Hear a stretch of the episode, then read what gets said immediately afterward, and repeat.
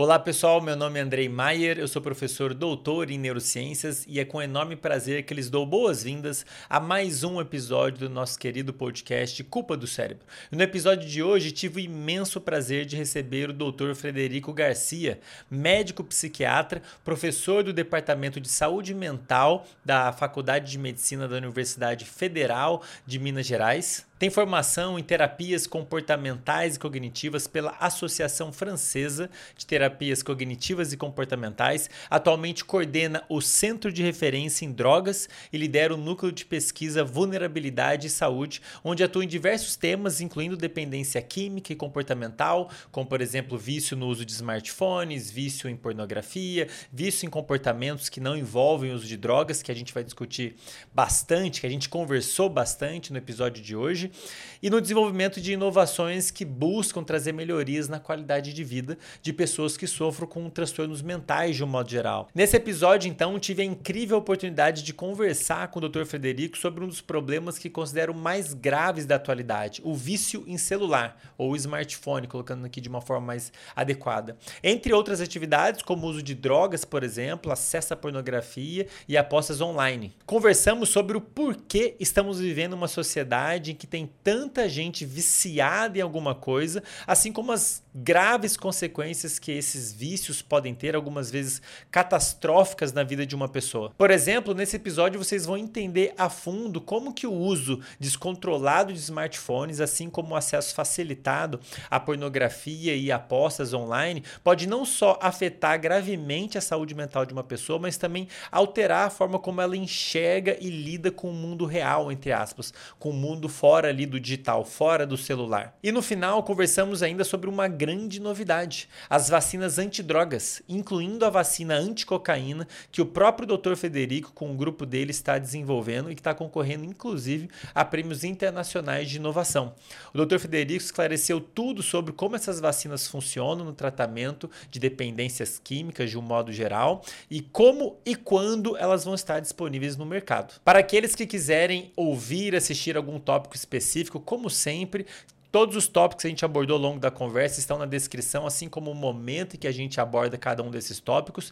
Para você que prefere assistir vídeos mais curtos e ou quer acompanhar momentos especiais de cada episódio, recomendo que se inscreva no canal de cortes oficial que vocês encontram na página principal desse canal para vocês se inscreverem e acompanhar todos os vídeos que a gente postar lá. E para você que é profissional, quer estudar mais a fundo e entender a ciência por trás do comportamento humano, incluindo nossa capacidade capacidade de autocontrole, o processo envolvido com a formação de hábitos e desenvolvimento de vícios, incluindo vícios em drogas ou em comportamentos que não envolvem uso de drogas, como por exemplo o uso de celular, dentre vários outros tópicos fundamentais na vida de qualquer pessoa, recomendo que você conheça a formação em neurociência do comportamento, que eu criei no ano passado e já está indo para sua terceira turma. Deixei um link na descrição para quem quiser conhecê-la melhor. E por fim, mas não menos importante, queria pedir encarecidamente que você que está aí me ouvindo agora, que curta esse episódio, seja lá qual plataforma você tiver, porque isso realmente ajuda a plataforma a entender que é um conteúdo interessante e levar esse conteúdo para mais pessoas. E queria mais uma vez deixá-lo super à vontade para colocar tudo que vocês quiserem no comentário. Sugestões, críticas, é, dúvidas que vocês tenham sobre esse episódio, sobre o tema desse episódio, podem colocar tudo isso nos comentários. Eu vou ler todos os comentários e eu uso isso para me orientar na hora hora de pensar nos próximos episódios. Tantos episódios solo, em que eu vou gravar sozinho, como episódios que eu gravo com algum convidado. Então fiquem à vontade para deixar tudo nos comentários. De novo, eu vou ler todos os comentários. E agora, pessoal, com vocês, a minha conversa com o Dr. Frederico. Aproveitem. Professor Federico, seja muito bem-vindo ao podcast. Obrigado por aceitar o convite e estou animado com essa conversa. Eu também estou. Obrigado pelo convite e a oportunidade de estar aqui falando com você e seus ouvintes. Imagina. Uh, professor, eu queria começar o nosso bate-papo de uma forma mais ampla. Uhum. É, há pouco tempo atrás eu gravei um episódio sobre vícios de um modo geral e falei tanto de vício, a dependência química, em vícios em substâncias uhum. que geram dependência, mas também tentei trazer para o público a a, o cenário da pessoa se viciar, vamos dizer assim, Sim. criar uma dependência em algum comportamento. Uhum. Como, por exemplo, uso do celular, pornografia, é, jogos, uhum. apostas. E eu queria te perguntar, assim, é, na, na, minha experiência, depois que comecei a fazer divulgação científica, comecei a ter mais contato com a população. Sim de um modo geral. E eu percebo que esse é um problema muito comum, é um tema muito que gera muito interesse nas pessoas. Uhum. Então, a impressão, e aqui eu estou falando de uma experiência pessoal, nem é um dado epidemiológico de nenhum estudo. A impressão que eu tenho é que é muito comum as pessoas terem algum problema, vamos colocar assim, de vício em alguma coisa, algum comportamento na vida delas. E eu queria te perguntar, você que tem experiência nesse assunto, está por dentro da literatura, como é que está a prevalência de vícios em comportamentos assim, nível nacional e mundial? E o que, que você acha que está acontecendo para ter tanta gente tendo problema com vícios de um modo geral? É, na verdade, sim. É, é, esse tema é muito, muito importante, muito interessante, porque se a gente for pensar a, a, dependência, né? A gente chama vício, na verdade, o termo técnico é uhum. dependência. Ela, ela é uma coisa que é, é um transtorno mental que é evitável. Se a gente for pensar, quem não consome droga nunca vai ter dependência. Uhum. Então, se a gente conhece o fator causal, a gente cons consegue estudar melhor o quais são, de fato, os mecanismos biológicos. Né? A Nora Volkow, que é uma, pesquisa, uma pesquisadora americana, é, que é assim um pouco foi quem modernizou a discussão em torno da, das, das, dependências, né? Ela, ela, resume a questão de uma forma muito simples, né? E o nome do teu podcast é exatamente isso. Né? a dependência, a culpa é do cérebro, né? É uma doença uma doença do cérebro. O que, que acontece? Quando a gente vai se expondo a certo estímulo... Na verdade, assim, a gente, é, a gente, tem no nosso cérebro o que a gente chama de circuito de recompensa. Uhum. Eu, eu falo assim, o nome foi dado errado, porque ele não é um circuito que serve para recompensar a gente. Na verdade, esse circuito, evolutivamente, tem uma função que é de sobrevivência e de manutenção da espécie. O que, que ele faz? Ele faz que, quando a gente está em situações de aperto, ou que a gente está em situações que, que permitem a gente comer, beber e transar, né, ele vai colocar a gente num estado de alerta e isso vai permitir com que a gente aumente a chance dessas três coisas acontecerem, basicamente. A, é, só que o que, que acontece? Para que isso aconteça com mais chance, esse circuito quando ele é estimulado num determinado momento, ele, ele acaba registrando memórias, que a gente chama de memórias inespecíficas, uhum. que são pistas que vão levar a essas três coisas. Eu sempre dou um exemplo para os meus alunos que é, é simples. Imagina, você está num deserto, morto de sede, você começa a andar para lá, para cá, não acha uma, uma, fonte de água, começa a ficar com medo, começa a ficar com a sensação de que você vai morrer, de repente você vê um monte de urubu. E aí você fala, agora morri mesmo. Mas de repente dá um insight na cabeça, pô, onde tem urubu deve ter água.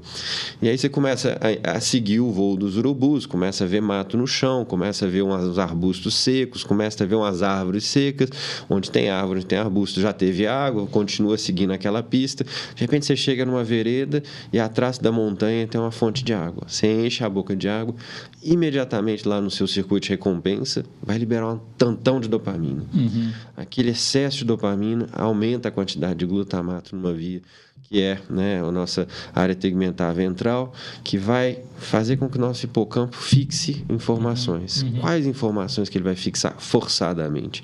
Você não precisa repetir a informação urubu, mato, capim, árvore, arbusto, te leva à água. E aí, a próxima vez que tiver com sede, quando você vê essas pistas, teu cérebro libera um tanto de dopamina que te põe num estado de alerta e fala: opa, tem água por aqui, onde é que eu acho isso? Então, esse circuito ele tem uma, uma, uma potência de gravar memórias que te levam a ativar esse estado de alerta. Então, o que, que acontece? A droga e alguns estímulos fazem com que a gente grave essas memórias. Uhum. Então eu estava triste, fumei maconha, gravei quando eu estou triste, eu entro no estado de alerta que eu fumo maconha e resolve. Eu estava feliz, fumei maconha, então a sensação de estar feliz, passei na frente da boca, passei enquanto fumei com um amigo. Então a gente vai associando coisas que não tem nada a ver com estímulos que a gente precisa para sobreviver ao uso da droga. Então é, é como se a gente curto-circuitasse o cérebro. Uhum e ele passa a ser ativado e entrar nesse estado de alerta por várias coisas que não tem que dar esse, esse estímulo. Uhum. E aí a gente entra numa questão, né? A gente tinha a ideia que esses, esses estímulos externos, esse excesso de dopamina, só aconteceria com a droga. Foi então que a gente descobriu que existe outras formas de ativar isso, né? E aí você tem o jogo, né? Que você tem um estado de alerta, né? O, quando você tem o big win, né? aquela primeira ganha, primeira vez que você ganha e que você fala, uau. Jogo né? de apostas, você quer dizer? Jogo de apostas, né? uhum. né? Porque é, é, acaba virando uma dependência, né? O jogador compulsivo que a gente chamava antes, hoje a gente chama de dependência de jogo, né? Uhum. Então os próprios cassinos eles já programam as máquinas da frente para você ter uma chance maior de ter o big win logo que você entra no cassino. E existe vários estudos que já mostraram a correlação entre quanto mais precoce seu big win, maior a chance de você se tornar dependente do jogo, por exemplo. Caramba, é mesmo? É. O, o, precoce quer dizer o quão rápido eu ganhei... A primeira vez. A primeira vez. Porque se você tem várias frustrações, você... você pode desistir. Você tem uma cadeia de aprendizagem que é rápida. Mas quando você tem a primeiro uau, disparada de dopamina, não, eu dei conta, a chance de você ir progredindo na dificuldade, nas máquinas que vão te dar mais dinheiro é maior. Então, eu suponho que os, os donos dos jogos saibam disso. Tudo é manipulado. Tudo é manipulado. Para fazer você que é novo. Tudo é manipulado. Por exemplo, jogo de raspadinha. Né? Que, na verdade, eles vendem um rolo de raspadinha para o dono da banca, que recebe o valor do prêmio. Então, ele sabe quem vai quem quanto que assim por mais que pareça um jogo de azar o, quem vende o jogo sabe quanto tem que pagar uhum. e sabe quanto de pagar que tem naquele naquela caixa de, de raspadinhas o vendedor também sabe porque ele vai acompanhando quem raspa e ganha ele sabe mais ou menos quem vai ganhar ele consegue de alguma forma dirigir para quem compra regularmente o jogo de raspadinha então existe uma série de manipulações por trás do jogo uhum. que leva à dependência isso já é bem conhecido e assim, é, é, existem vários estudos. Eu fiz um curso de formação, de formação na França, é, quando eu estava morando lá, exatamente do, da, da, do órgão francês que controla os jogos. E o cara falou assim: é, as coisas são todas manipuladas para aumentar a chance de você continuar ali dentro. Uhum. A mesma forma, a gente está vivendo hoje a dependência de internet, ou, né, mais simples, a dependência de celular. Né? Uhum. Né? Porque a internet hoje foi facilitado o acesso através do celular. A gente carrega ela dentro do bolso, a gente dorme com ela do lado da cama, a gente leva ela para o banheiro, a gente, né, o tempo inteiro, de alguma forma, a gente está com a internet na vida da gente. A gente está sendo obrigado a viver interneticamente, né, vamos uhum. dizer assim, uhum. porque de alguma forma a gente paga conta, a gente reserva viagem de avião, a gente pede comida. Então, tudo está girando em torno dessa caixinha. E aí há uma discussão se a gente vai dizer que isso é dependência de internet ou dependência de smartphone. A gente tem alguns estudos que foram feitos assim, em cima disso aqui no Brasil. É, e a gente tem essa discussão né, na literatura internacional se é uma coisa ou a outra, porque, na verdade, a questão é o acesso à internet. E aí a gente vai ter, dentro dessa dependência de internet ou de smartphone, que é o, a grande questão, é, algumas coisas que aparecem são os jogos eletrônicos, e aí, bom, você vai ter o mesmo mecanismo de cassino, né? Você, você tem uma programação, você, ali se gera né, uma cultura, um grupo de identificação, uma situação em que você tem reconhecimentos programados para que você tenha mais no começo e mais, mais difícil no final. Você vai ter né, toda um, um, uma cumplicidade de grupo que vai se gerando ali. Enfim, você vai tendo estímulos que vão fazendo a ativação desse circuito de recompensa de uma forma programada, meio que ativada propositalmente, mais fácil no começo, mais difícil no final. E aí você vai começando a fazer, perder o controle né, num determinado ponto. Não é todo mundo? Não. Na dependência de qualquer droga, a estatística é um em cada quatro que experimenta e faz uso regular vai se tornar dependente. Um em cada quatro? Um em cada quatro, é. Na dependência comportamental a gente não sabe ainda, porque... Não tem dado suficiente ainda é, para. Os diagnósticos foram incluídos nas classificações internacionais muito recentemente, por, e as pesquisas, por consequência, ainda são muito recentes. Uhum. No Brasil, o primeiro estudo que vai avaliar isso é o Lenad, que está terminando a coleta esse ano, né? A, a, a, Clarice Madruga, em São Paulo, e, e o Laranjeira estão executando esse estudo nacional. Eles incluíram também a avaliação de dependência de internet e de smartphone dentro dessa, dessa história. E aí a gente tem alguns sinais que indicam claramente que há um problema, né? que é literalmente a perda de controle, né? quando você não tem acesso à internet ou acesso ao, ao meio de, de, ter acesso à internet. É, essa perda de controle vai ser marcada né? por uma, uma, A gente chama isso de disforia, né? a pessoa fica sem energia, para baixo, desanimada, não consegue tocar a vida dela direito porque está sem o acesso. Né? Como se fosse uma abstinência. Como se fosse uma abstinência, exato. É. E você vai ter, do outro lado, né, uma perda de controle, ou seja, eu me programo para né, olhar a Folha de São Paulo 15 minutos e passo duas horas ali porque eu me perco assim, num ponto de outro, e isso começa a trazer prejuízos na minha vida. Né? Eu deixo de frequentar meus, meus amigos, eu deixo de sair, eu deixo de praticar esporte, eu deixo de. Isso, tudo em detrimento a esse, esse, esse problema, né, que acaba virando o uso de acesso à internet. Eu privilegio esse acesso em detrimento a outras coisas também. É um sinal que a gente tem que preocupar com, com que, que há um problema ali, né? E aí tem outros sinais, mas assim, na classificação, se a gente for olhar, é muito parecido. E existem alguns estudos de neuroimagem, de neurobiologia, que encontram uma semelhança das, da ativação e da modulação do sistema de recompensa, como acontece na droga, de uma forma menos intensa, mas como acontece na droga. O que de, fez com que né, é, o grupo que, que tratou do tema na, no, na Associação Americana de Psiquiatria incluísse né, a dependência de smartphone né, e a dependência de jogo, isso dentro da, dessas, disso que a gente chama de dependências comportamentais. Uhum. É, o que indica que não precisa dar só, não é só a droga que causa é, essa falta, essa perda de perda de controle, controle, do próprio comportamento, né? Exato. É. Interessante. É, você comentou, estão vindo inúmeras perguntas aqui na minha cabeça, uhum. vou tentar organizar. É, queria falar um pouquinho mais sobre a dependência de smartphone, Sim. mas antes, relacionado até a isso um pouco, mas antes, eu fiquei curioso com essa questão dos jogos, apostas, que por que se a gente olha lá o DSM-5, ele já incluiu a dependência em apostas e em jogos online. Isso. Eu não sei em que pé que está a dependência de smartphone, se ele já está para ser incluído, se já... A CID-10 já incluiu, já incluiu dentro né? das dependências comportamentais. A DSM ainda houve uma controvérsia ali por causa da questão de evidências mundiais, Sim. essa coisa toda, mas provavelmente numa próxima revisão deles já deve também se incluir. Né? Uhum. Sim, em relação a. É, é engraçado assim, porque não, não, é o objeto smartphone, né? Nem é dependente de ficar aqui, né, esfregando no telefone, né? Mas é uma dependência de do, do, que ele oferece. Do que ele oferece. E aí a gente começa a ver o adolescente que acorda de madrugada para ver quantos likes ele teve no, na postagem dele, uhum. ou, né, o adulto jovem que perde tempo de madrugada porque ele está jogando um jogo de basquete, ele tem um time, ele é reconhecido e as pessoas começam a dar valor naquilo ele não dá conta de parar de jogar, compromete o estudo, compromete o trabalho, as relações familiares. Você vê que há uma perda de controle, uhum. há, há uma troca de coisas mais saudáveis em detrimento de um comportamento que não é tão saudável.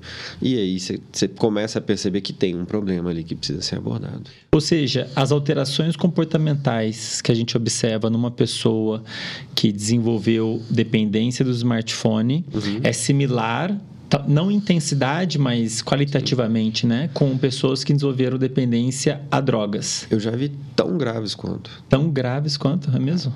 De adolescentes que não saíam do quarto para comer, que não dormiam, que é, deixaram de abandonar a escola, de que é, o conflito dentro de casa ficou extremamente intenso e de, alguns de precisarem de ser internados para dar conta é de, da, da, abstinência daquele processo. Isso acontece, então, pessoas serem internadas por conta de dependência em smartphone? Sim. Caramba, não sabia que tinha, estávamos nesse ponto. Existe, existe. Inclusive, no, na Europa já existem clínicas especializadas em tratamento de dependências comportamentais, como essa, jogo e internet. Uhum. E existe, bom, pegando e aproveitando aqui o gancho, eu entendo que o smartphone pode significar muitas coisas para a pessoa, né? Então, ela pode ver muito valor, como se deu um exemplo, enfim, em likes, né? Que é uma coisa muito comum relacionada a redes sociais. A pessoa pode usar o smartphone para fazer, que, ou seja, são, é uma bomba, né? Então, Sim é o acesso à internet e ali você tem acesso a jogos, a apostas. Algum desses fatores você é, diria que é um fator que gera mais risco, que é mais perigoso? À luz da literatura, já, tá, já foi avaliado isso? Bom, tem rede social que é mais perigosa, parece? Na, na verdade, o que não existe o produto, né? Até porque os produtos são móveis, né? Uhum. E a uhum. gente tem, por exemplo, a meta, quando ela vai mudando os produtos dela, Sim. de alguma forma, o interesse é como que eu consigo cativar mais tempo o olhar do, do usuário para mim. Né? Então, assim, existem várias estratégias que a gente vê que são bem descritas do ponto de vista comportamental para fazer com que a gente volte ali. Então, uhum. por exemplo, eles usam algoritmos que no começo a chance de você ser visto é maior do que a medida que você vai utilizando a plataforma. Isso no caso de uma rede social. Isso no caso de uma rede social. é, isso, mas isso está caracterizado na literatura, assim. Tem vários estudos indiretos que já contabilizaram tempo. Simplesmente cria um perfil falso e você vai ver que no começo, você, a partir do, da manifestação de interesses, vai, você vai tendo mais, mais visibilidade do que à medida que você vai utilizando a plataforma. É, isso é feito de forma expressa. Eles, eles têm a intenção que você fique atraído por aquilo, então você vai ser mais exposto no começo e menos no final, para gerar um certo grau de frustração. Como não tem regulamentação, as coisas funcionam dessa forma. Sim. E vai demorar para ter alguma regulamentação, imagino, né? Porque... É, é, na verdade, a gente tem entra aí numa questão que são as epidemias industriais. Né? A gente tem os carros, as armas, os agrotóxicos, é, as drogas né, listas, e provavelmente essa vai ser uma quinta epidemia industrial. Né? Caramba! Vai levar muitos anos para que de fato a gente consiga gerar evidências de que tem uma questão por trás. Né? Uhum. Então, assim, é, a gente a gente tem várias evidências que sugerem que tem um problema, só que a gente ainda não tem é aquela história do cigarro, né, que levou quase 40 anos, a indústria Sim. falando, mas não existe estudo duplo cego randomizado mostrando que cigarro né, causa câncer de verdade. Não, ok, beleza, você põe um para fumar cigarro de chuchu e põe o outro para fumar cigarro e vê, compara os dois. É, não, não vai funcionar, né? É a mesma história da maconha que a gente está vivendo hoje, né? O argumento da, do, do lado que é muito liberalista é assim, olha, e assim, eu sempre, eu sempre falo assim, é, é, é, a maconha é um exemplo paradoxal de epidemia, epidemia industrial previsível, né? É, porque você tem um, de novo um produto fumígeno e de novo um produto que é adictogênico, né? Uhum. E aí a discussão toda é, bom, libera o negócio porque a gente vai diminuir o prisionamento, a gente, uma série de questões, mas Sim. a questão é, a gente tem, a gente tem um, um arcabouço de evidências científicas, são, são pelo menos 54 estudos que dão 23 milhões de pessoas em termos de população mas são estudos observacionais que uhum. contam o número de cigarros, número de frequência de uso, aquela coisa toda, mas que mostra que aumenta o risco de dependência, aumenta o risco de esquizofrenia, aumenta o risco de, de uma série de outras doenças psiquiátricas e somáticas. Né? Isso é maconha. Isso é maconha. Uhum. Só que aí a discussão, o argumento é assim, não, mas se não existe estudo randomizado, o estudo pode estar enviesado uhum. pelo viés ideológico do cientista, aquela coisa toda, né? Ah, mas assim, é impossível você fazer um estudo randomizado com uma droga. Eticamente é impossível. Você não, você, você sabe que existe um fator de risco, você prescrever uma coisa que tem um fator de risco para um grupo seria errado. Para testar, ver se é, realmente tem E aí potencial. você botar um grupo para fumar orégano e outro grupo para fumar maconha, bom, quem fuma orégano queria fumar maconha, logo vai abandonar o orégano e vai buscar maconha. Sim. Então, assim, a gente entra numa, numa impossibilidade de produção de dados num determinado ponto que é complexa. Né?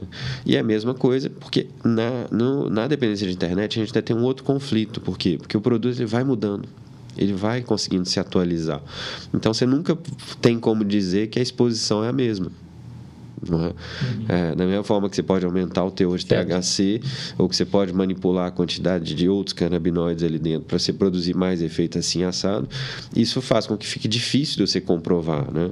Que é o diferente, por exemplo, de você falar de dependência de benzodiazepínico. Os caras vendem né, remédio. Padrão, né? Padrão. É sempre o mesmo padrão. Ali, você, ali, ali na, na, hoje nas drogas e na, na internet, você consegue ir modulando esse produto de forma que você nunca tem a mesma exposição para dizer que ela é culpada culpado não é culpado. Né? É como se a internet possa ser visto como uma droga que vai mudando sua fórmula. É. E pode ser gerar um risco maior é de dependência, é menor. a tendência é ir aumentando, né? Considerando essa briga que existe entre as diferentes. É, a tendência é ir aumentando, mas tem uma outra questão, porque assim, é, eu tenho, a gente tem, a gente tinha um grupo, né? A gente até isso foi desfeito por causa da pandemia, que era para discutir exatamente a questão do ponto de vista ético, né? Da, das plataformas, da inteligência artificial, essa coisa toda.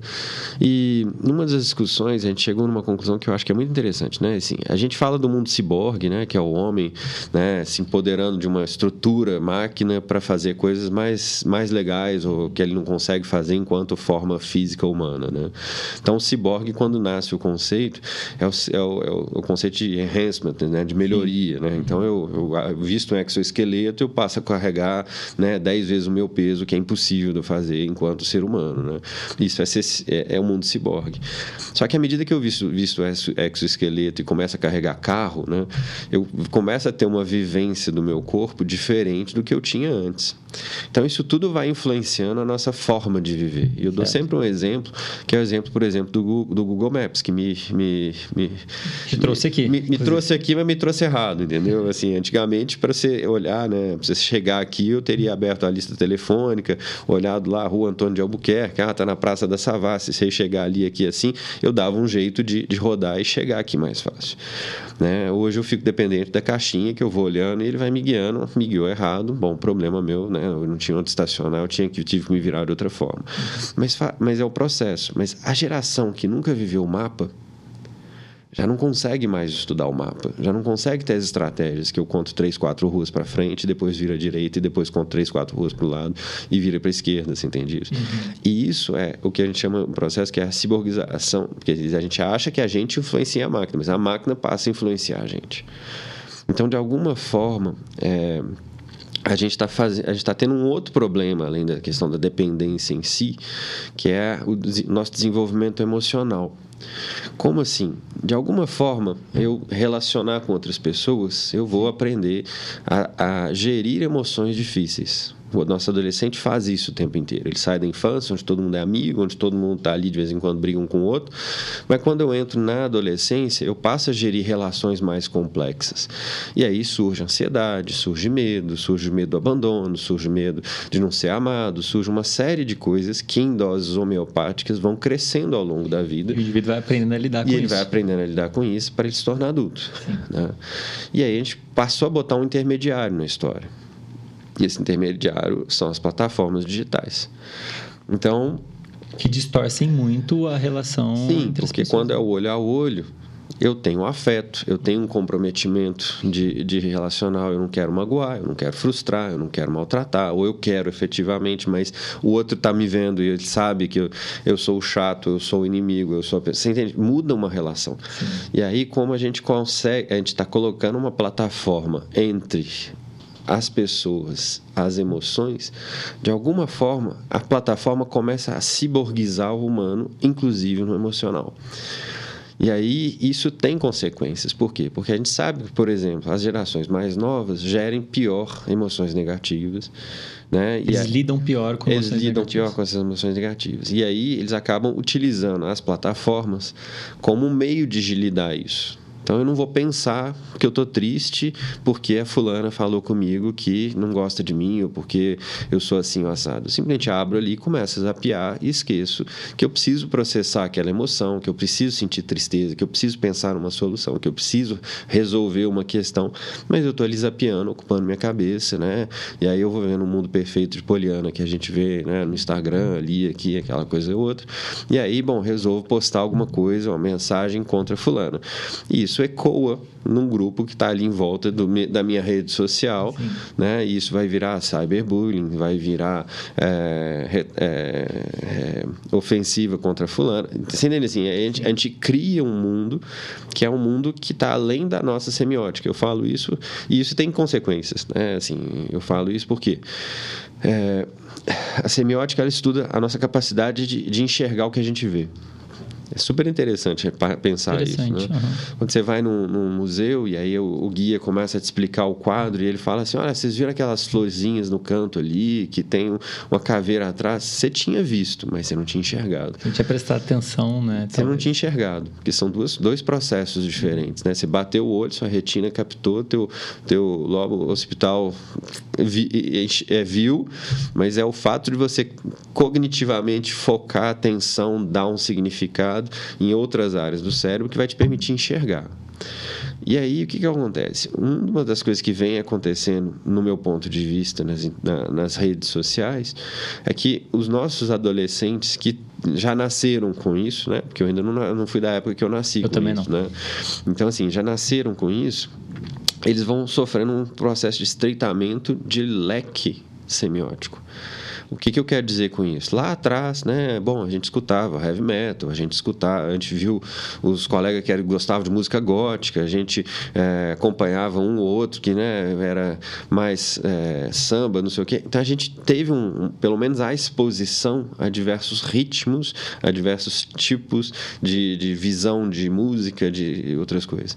Quando você entra e você já gosta de uma coisa, e aí você fica preso naquilo, porque o algoritmo só te dá aquela coisa, você vai se tornando incapaz de escutar as outras coisas. A diversidade diminui muito. A diversidade, de, a capacidade de enxergar, e aí tanto visual, auditivo, ela diminui.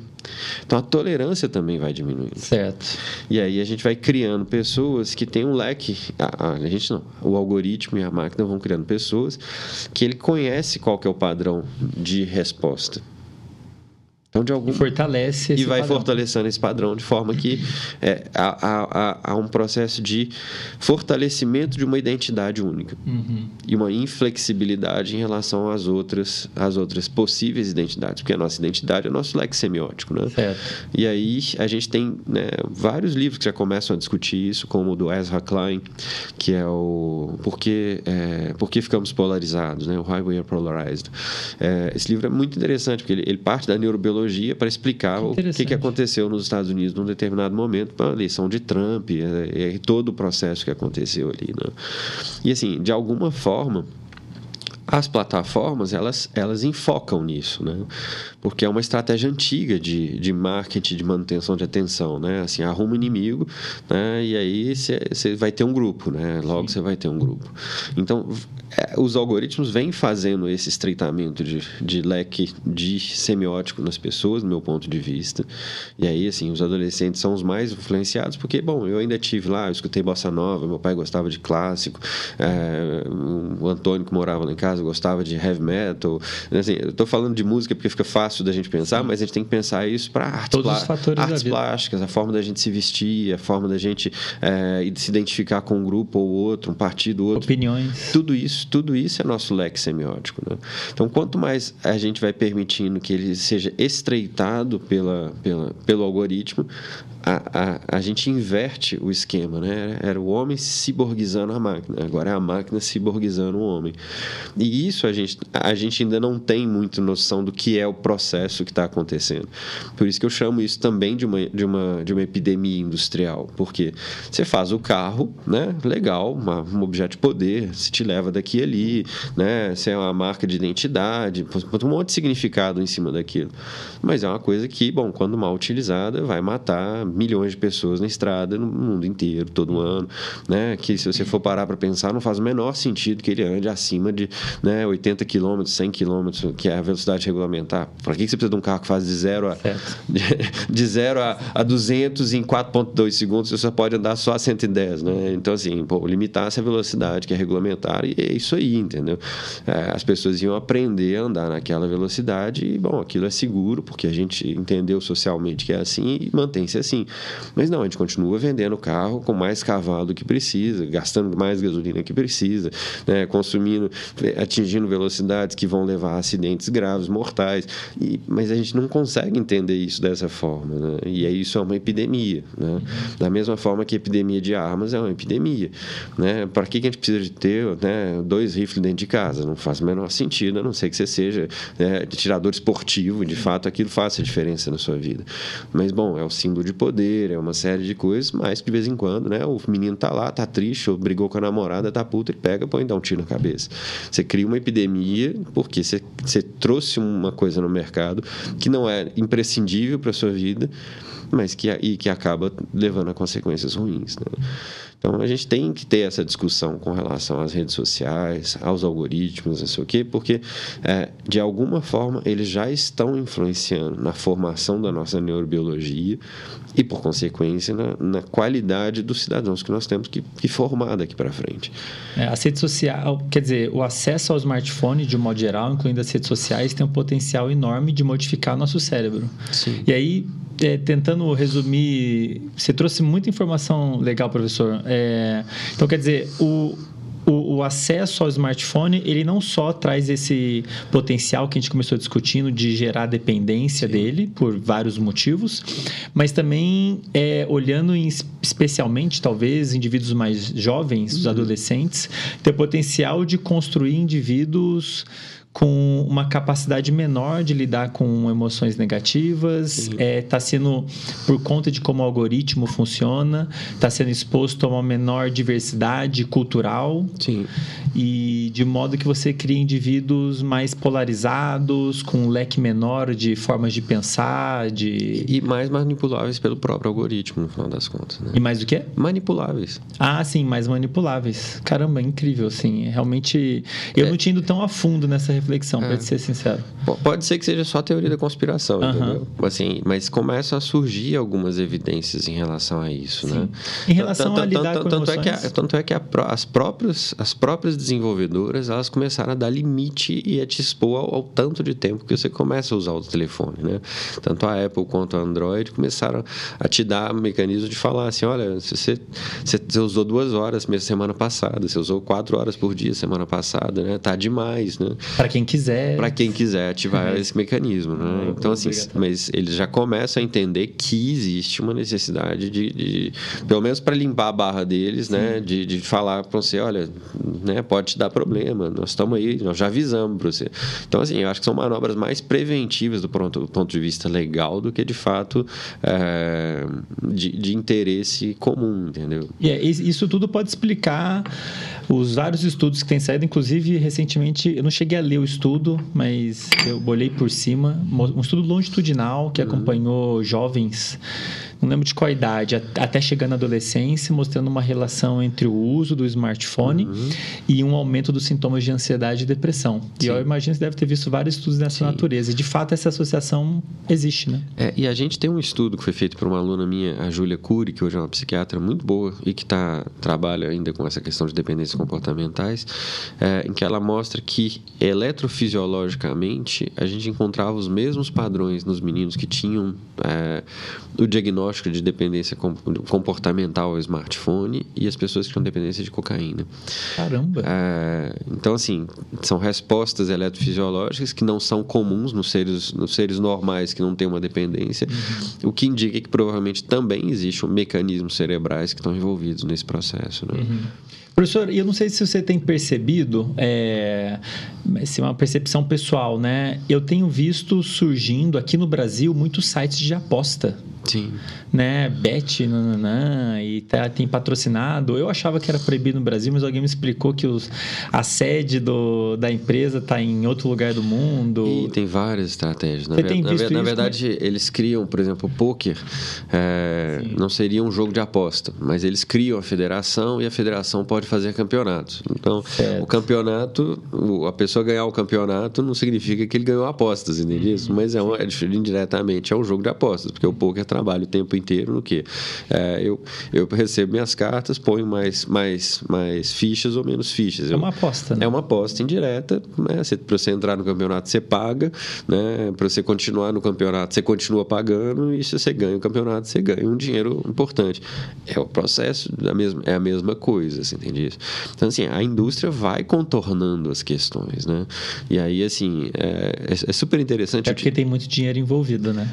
É, em 2000 e 2000 é, foi 2008, eu tive na Estônia, que eu nem sabia que existia direito, mas eu, eu é, havia uma colaboração da universidade que eu trabalhava com a Universidade de, de Tartu, na, na, Estônia, e foi super interessante, assim, porque a Estônia é um paísinho que era a ex-colônia ex da, da Rússia, e depois que se tornou independente, foi incorporado à União Europeia, e a Estônia tinha duas indústrias, madeira, extração de madeira, então eles tiravam, plantavam pinho e, e, e abatiam pinho, e jogo eletrônico. Eles Caramba. tinham uma matriz de jogos eletrônicos que praticamente sustentava o país do ponto de vista tributário e de, de bem-estar social. É, e aí a, é, e a terceira foi o Skype, que na verdade não surge nos Estados Unidos, surge na Estônia, né, e começa e depois é comprado pela Microsoft. Mas é, assim, esse, esse é, é, são dois mercados multibilionários que a gente não tem muita noção porque a gente não quer falar deles. É esse de jogos. E aí, jogos eletrônicos, a gente sabe que existem, é muito prevalente. Tem várias alternativas de acesso. É, no Brasil, existem várias empresas, sobretudo chinesas, que estão entrando e vendem esse, esse acesso ao poker, acesso a, a jogo eletrônico e assim por diante. E a outra que é a indústria pornográfica. A gente também tem uma indústria multibilionária, né, que, que trabalha aí num background que não pode ser muito falado dele, mas que também trabalha né, no registro da dependência de alguma uhum. forma. Né? E eles todos, será que levam em consideração é, esses fatores que tem até é, tem estudos interessantes assim eu que gosto de olhar mais a neurobiologia por trás do vício liberação de dopamina. Eu me lembro de uns estudos bem legais mostrando por exemplo que o aumento da liberação de dopamina ele é maior quando as chances de ter ali a recompensa ela não é 100%, é, quando ela é exato. próximo de ela 50%. É, é, é, possível que você ganhe recompensa e isso é, estimula mais. É, né? o que as próprias mulheres de vez em quando fazem, né? Assim, dá, quanto mais difícil ela for, mais, é, mais dopamina libera, seria uhum. mais esse o recurso. É, não, tem, tem essa questão. Sim, uhum. mas tem uma, uma, outra questão por trás desse processo todo, né? É porque a gente está tá mexendo com um circuito que levaria a gente a aumentar a sobrevivência da gente. É um circuito muito primitivo, né? E muito poderoso muito no final poderoso. das contas, né? Porque foi ele que, de alguma forma, permitiu que a gente chegasse enquanto espécie onde a gente está. Uhum. Ele foi guardando essas memórias que aumentam a chance da gente comer, beber e transar. Né? Então, assim, é um circuito que quando a gente mexe nele, ele, ele deriva para uma coisa que é quase que meio anti-intuitiva, né? A gente Sim. vê os pais falando assim, nossa, mas meu filho, ele ele deixa de comer, ele deixa de, de dormir, ele deixa de fazer coisas que são imprescindíveis à sobrevivência em detrimento a isso é porque é um circuito que é extremamente poderoso para aquilo, né? Então a gente tem esse, esse, esse desvio num sentido né, que é inclusive mortal em algumas situações. Né? Inclusive esse é um dos critérios que acredito são usados na clínica para avaliar sim, a dependência, sim, né? Sim. O quanto que outras atividades importantes também estão sendo negligenciadas, correto? É, exato. Ou tanto que você troca é, atividades que são positivas para você em detrimento daquele comportamento daquele da comportamento. droga. É. é e olhando assim. E, e, e, é um problema, né? Porque, na verdade, o que, que você faz? Eu falei do estreitamento do leque semiótico. Na dependência, o que acontece é literalmente o estreitamento do leque semiótico. Diminui o leque de. É, antigamente, para liberar dopamina, eu, bom, eu ia comer uma comida gostosa, eu ia na casa da minha avó trocar uma ideia, contar piadas, né? Ou eu ia na igreja e aí tinha um momento espiritual ali com isso, eu ia jogar futebol, eu ia pedalar, eu ia. Né? E aí eu vou abrindo mão desse leque em detrimento de uma única fonte de dopamina. Né? Então eu perco a liberdade de alternativas, porque eu tenho uma fonte única que me dá uma um, muito poderosa, vamos dizer assim, e que dificilmente é suplantada por qualquer outro estímulo. Você tem um outro fator que é o seguinte, assim, aquele, aquela fonte ela é de fácil acesso, então há uma facilitação do certo. acesso a um determinado ponto, né? Enquanto que as outras fontes vão depender de eu, de eu saber onde, onde comprar uma comida gostosa, ou como preparar uma comida gostosa, de eu ir lá, ô vó, como é que você tá? Vamos trocar uma ideia e tal, não sei o quê. Aí entrar no mood de trocar, de contar a história do passado e aí começar a dar umas risadas. Ou, né, de pegar a bicicleta, pedalar 15 minutos, morrer de, morrer de falta de fôlego, mas aí de, troca, troca, troca a ficha no cérebro e no, no metabolismo e aí começa a produzir endorfina. Eu consigo. Você entende isso? Assim, é muito mais barato eu ir pro boteco, abrir uma cerveja, começa a tomar e aí, né, a liberação de dopamina é mais intensa e eu não preciso fazer esforço nenhum. Basta ter o dinheiro, botar no balcão e chamar o garçom para me servir. Ou basta ir na boca, né, pegar a cocaína e cheirar no caminho de volta. Então, você vai, você vai perdendo a possibilidade de ter prazer com outras coisas. E isso, assim, chega a ser tão, tão complexo, né? Que alguns pacientes quando assim eles, eles relatam assim eles chamam isso de perda de libido né? Mas não é nem a perda da libido assim é a incapacidade de voltar a ter prazer sexual porque bom quando você usa heroína você tem um prazer que parece o sexual multiplicado por dois mil né? É, e aí eles não vão ter mais aquela sensação do primeiro uso e vão perseguir aquilo em detrimento de conseguir sobreviver muitas vezes. Uhum. É, o, e, e, o smartphone sai ganhando nessa batalha também em relação é, aos comportamentos pela facilidade, né? Tá no seu é, bolso. Você não tem que tá ligar, você não tem que ligar em cima da mesa, você não tem que esperar o, o, o DOS carregar, você não tem que né, esperar a conexão na internet. Simplesmente você virou, pegou e tá ali, entendeu? E o, o professor, o, eu imagino que quem está ouvindo deve estar tá se perguntando se, assim, é claro que não quero que ninguém faça um autodiagnóstico Sim. Mas com certeza quem está nos ouvindo, assistindo, deve estar pensando, pô, será que eu tenho algum problema? Será que eu tenho um problema? Já é um, um do ponto de vista clínico, é um problema? É, como é que na clínica, é, quais são os critérios que são avaliados? Pensando no, na dependência do smartphone, uhum. quais são os sinais, assim, que o pessoal deve ficar de olho? A gente já citou alguns, mas só para a gente organizar aqui para o pessoal Sim, na verdade, quem focar criou, nisso. Quem, quem, criou esses critérios é um cara que chama Guy Goodwin, que é um inglês que, que foi um dos primeiros a tentar tentar sistematizar o que, que chama, chamamos de dependência. Certo. E a gente chama isso. É, não, é dependência é, do smartphone é, específico. E, e, esse, esse, o Goodman, que na verdade é o Guy Goodman, ele, o que ele fez de muito interessante foi o seguinte: assim, ele tirou a palavra droga e colocou a palavra comportamento no que ele chamou de critérios para dependência. Você entende isso? Sim. Porque a gente foca na droga, mas a questão não é a droga, é o comportamento. Certo. O comportamento de buscar a droga, de consumir a droga, de recuperar do efeito da droga.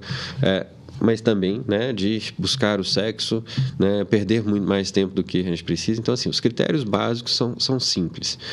É, o primeiro é a pessoa tem uma vontade de parar e não consegue. Certo. Então, ela se programa para, por exemplo, é, ela, ela, ela, ela sabe que ela não deve usar ou não deve fazer um determinado comportamento e ela não consegue não fazê-lo. Tá? Ela sente alívio quando ela faz o comportamento. Esses são os dois critérios maiores. Tá?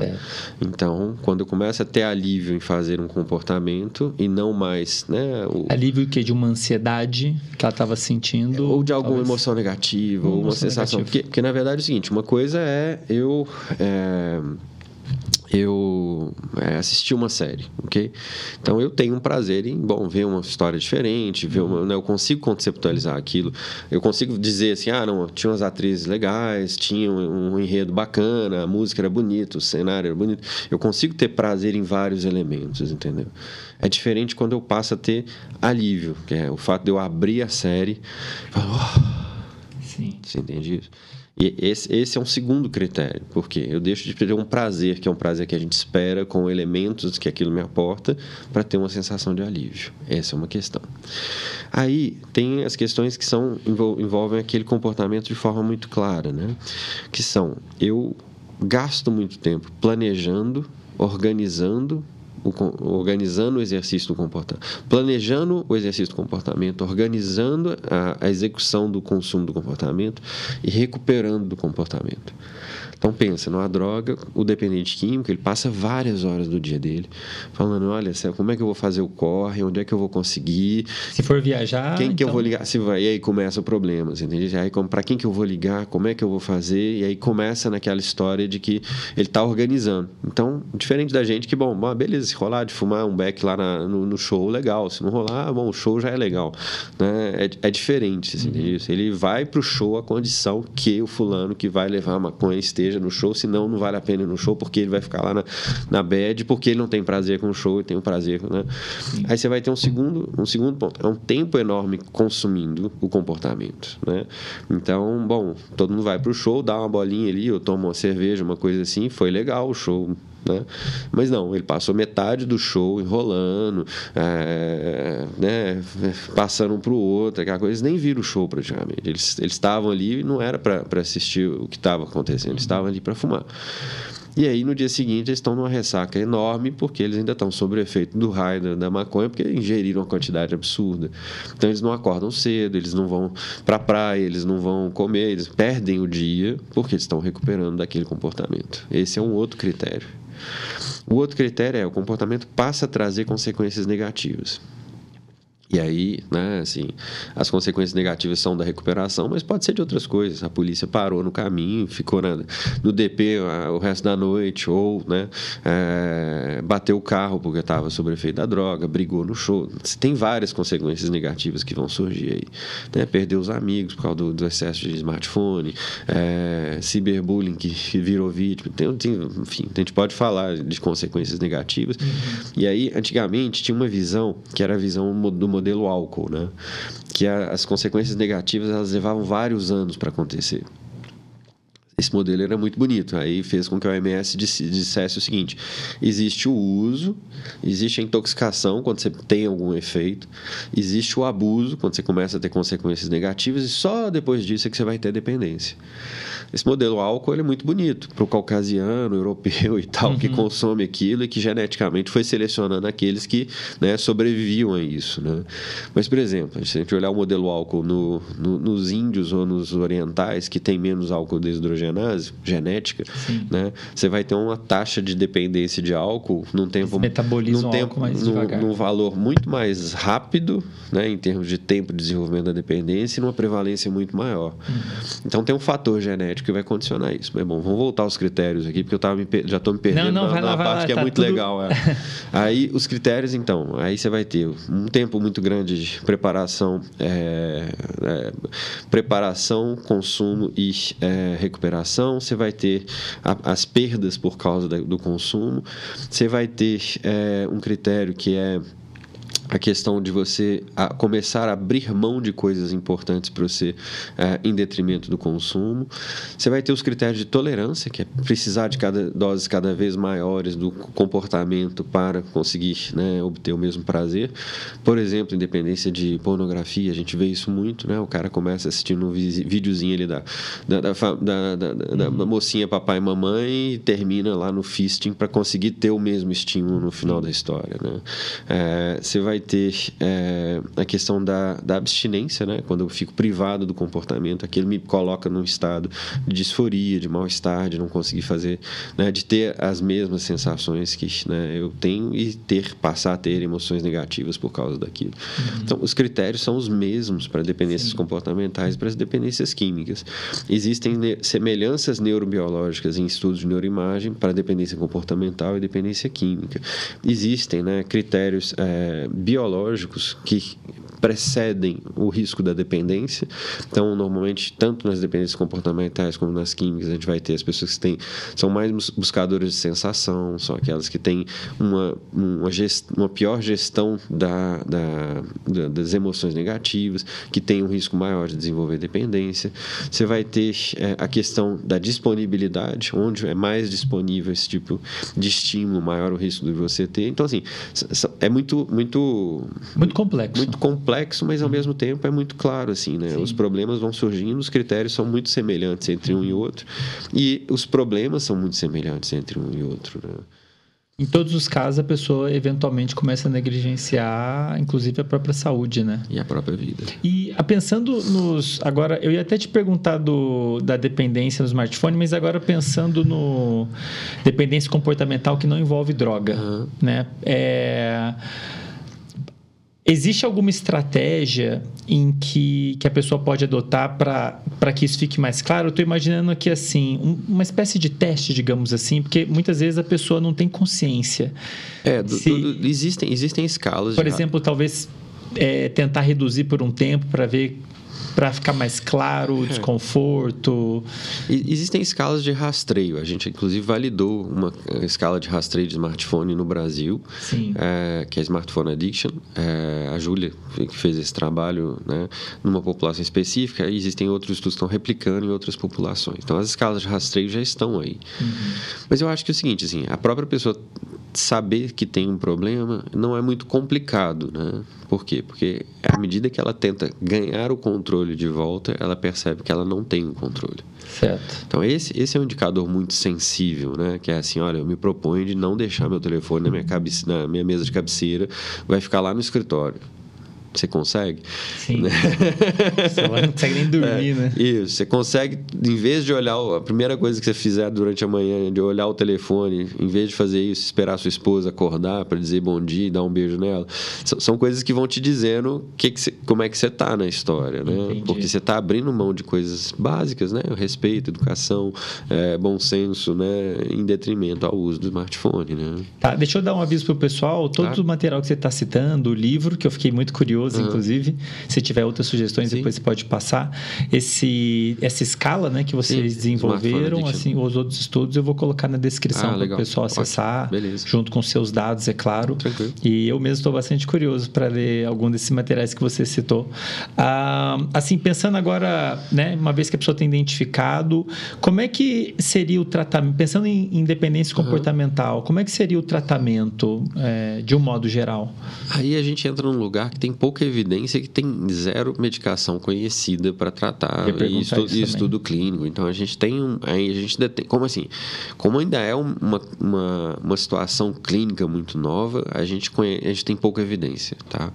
Existem alguns estudos que começaram a fazer estudo randomizado com certas abordagens psicoterápicas que ajudam, né, sobretudo comportamentais, que ajudam no desenvolvimento de resiliência para conseguir segurar a impulsão pelo uso e que ajudam no, no intuito de melhorar a gestão de emoção negativa. Certo. Tá? É, são programas de, de TCC que se utiliza né, com esses pacientes durante um tempo. Tá?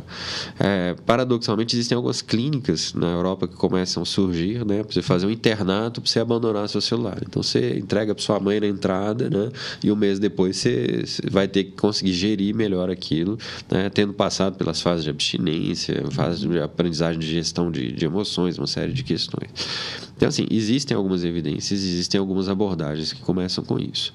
Uma coisa que eu sempre falo é que, assim, é, os transtornos mentais são muito prevalentes nas dependências. Né? Na dependência química, a gente sabe que 60% dos pacientes com dependência têm algum outro transtorno mental. Normalmente, aqueles que usam drogas mais é, inibidoras já são mais tendem a ser mais deprimidos, mais ansiosos. Aqueles que são, tendem para usar drogas mais ativadoras tendem a ser mais distímicos, mais, é, ou mais é, impulsivos. Então, é, a gente sabe que existem situações clínicas que são comuns né, nesses pacientes. Um ponto que eu acho que é fundamental é o seguinte, assim, primeiro é ter uma avaliação de se aquilo é dependência, segundo ver se tem alguma comorbidade. Tratar a comorbidade facilita tratar a dependência. Certo. Então, a gente começa sempre pelo tratamento da comorbidade e depois vem o tratamento da dependência propriamente dita, né?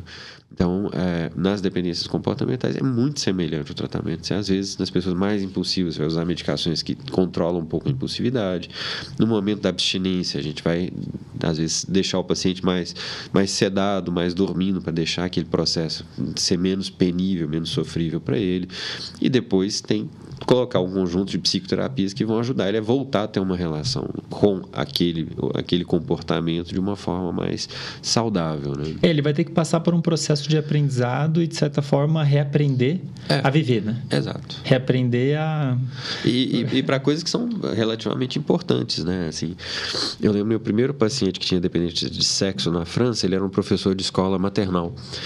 E ele veio porque a diretora pegou ele se masturbando debaixo da mesa quando ele botou os meninos de costa para eles, para ele ele teve ele teve a impulsão, uhum. ele não conseguiu controlar na situação, então ele botou os meninos para assistir um filme de costas e foi debaixo da mesa e se masturbou e essa diretora viu, achou que era pedofilia Sim. e olha, ou eu te denuncio, ou você vai tratar esse negócio aí.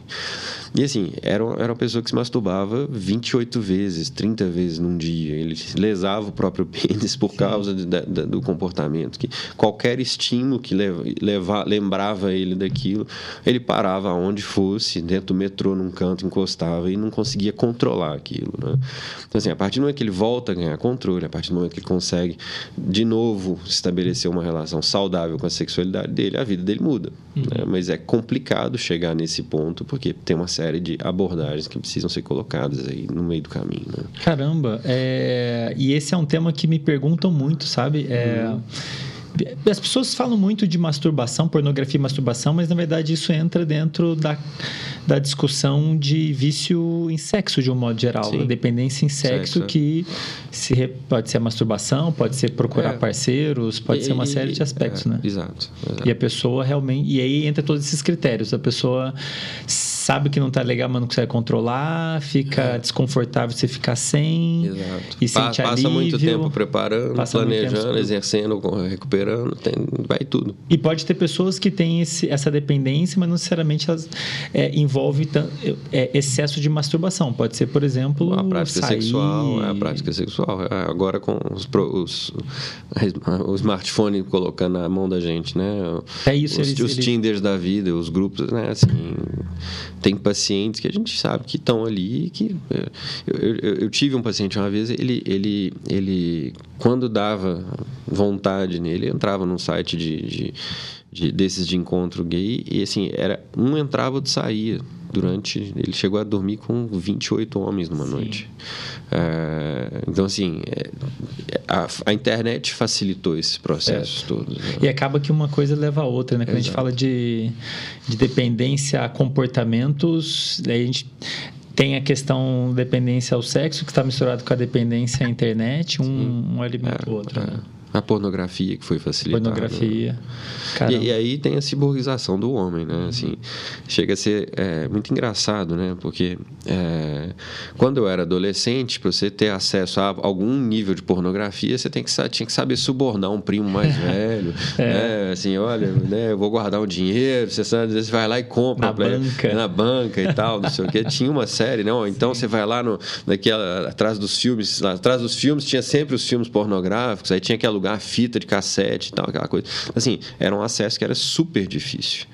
Então, a, pelo menos a minha geração ainda passou um tempo imaginando o que, que era aquilo, tentando, né, é, usando a cabeça para conseguir chegar num lugar né, que ainda era inacessível até uma certa idade. Né? Uhum.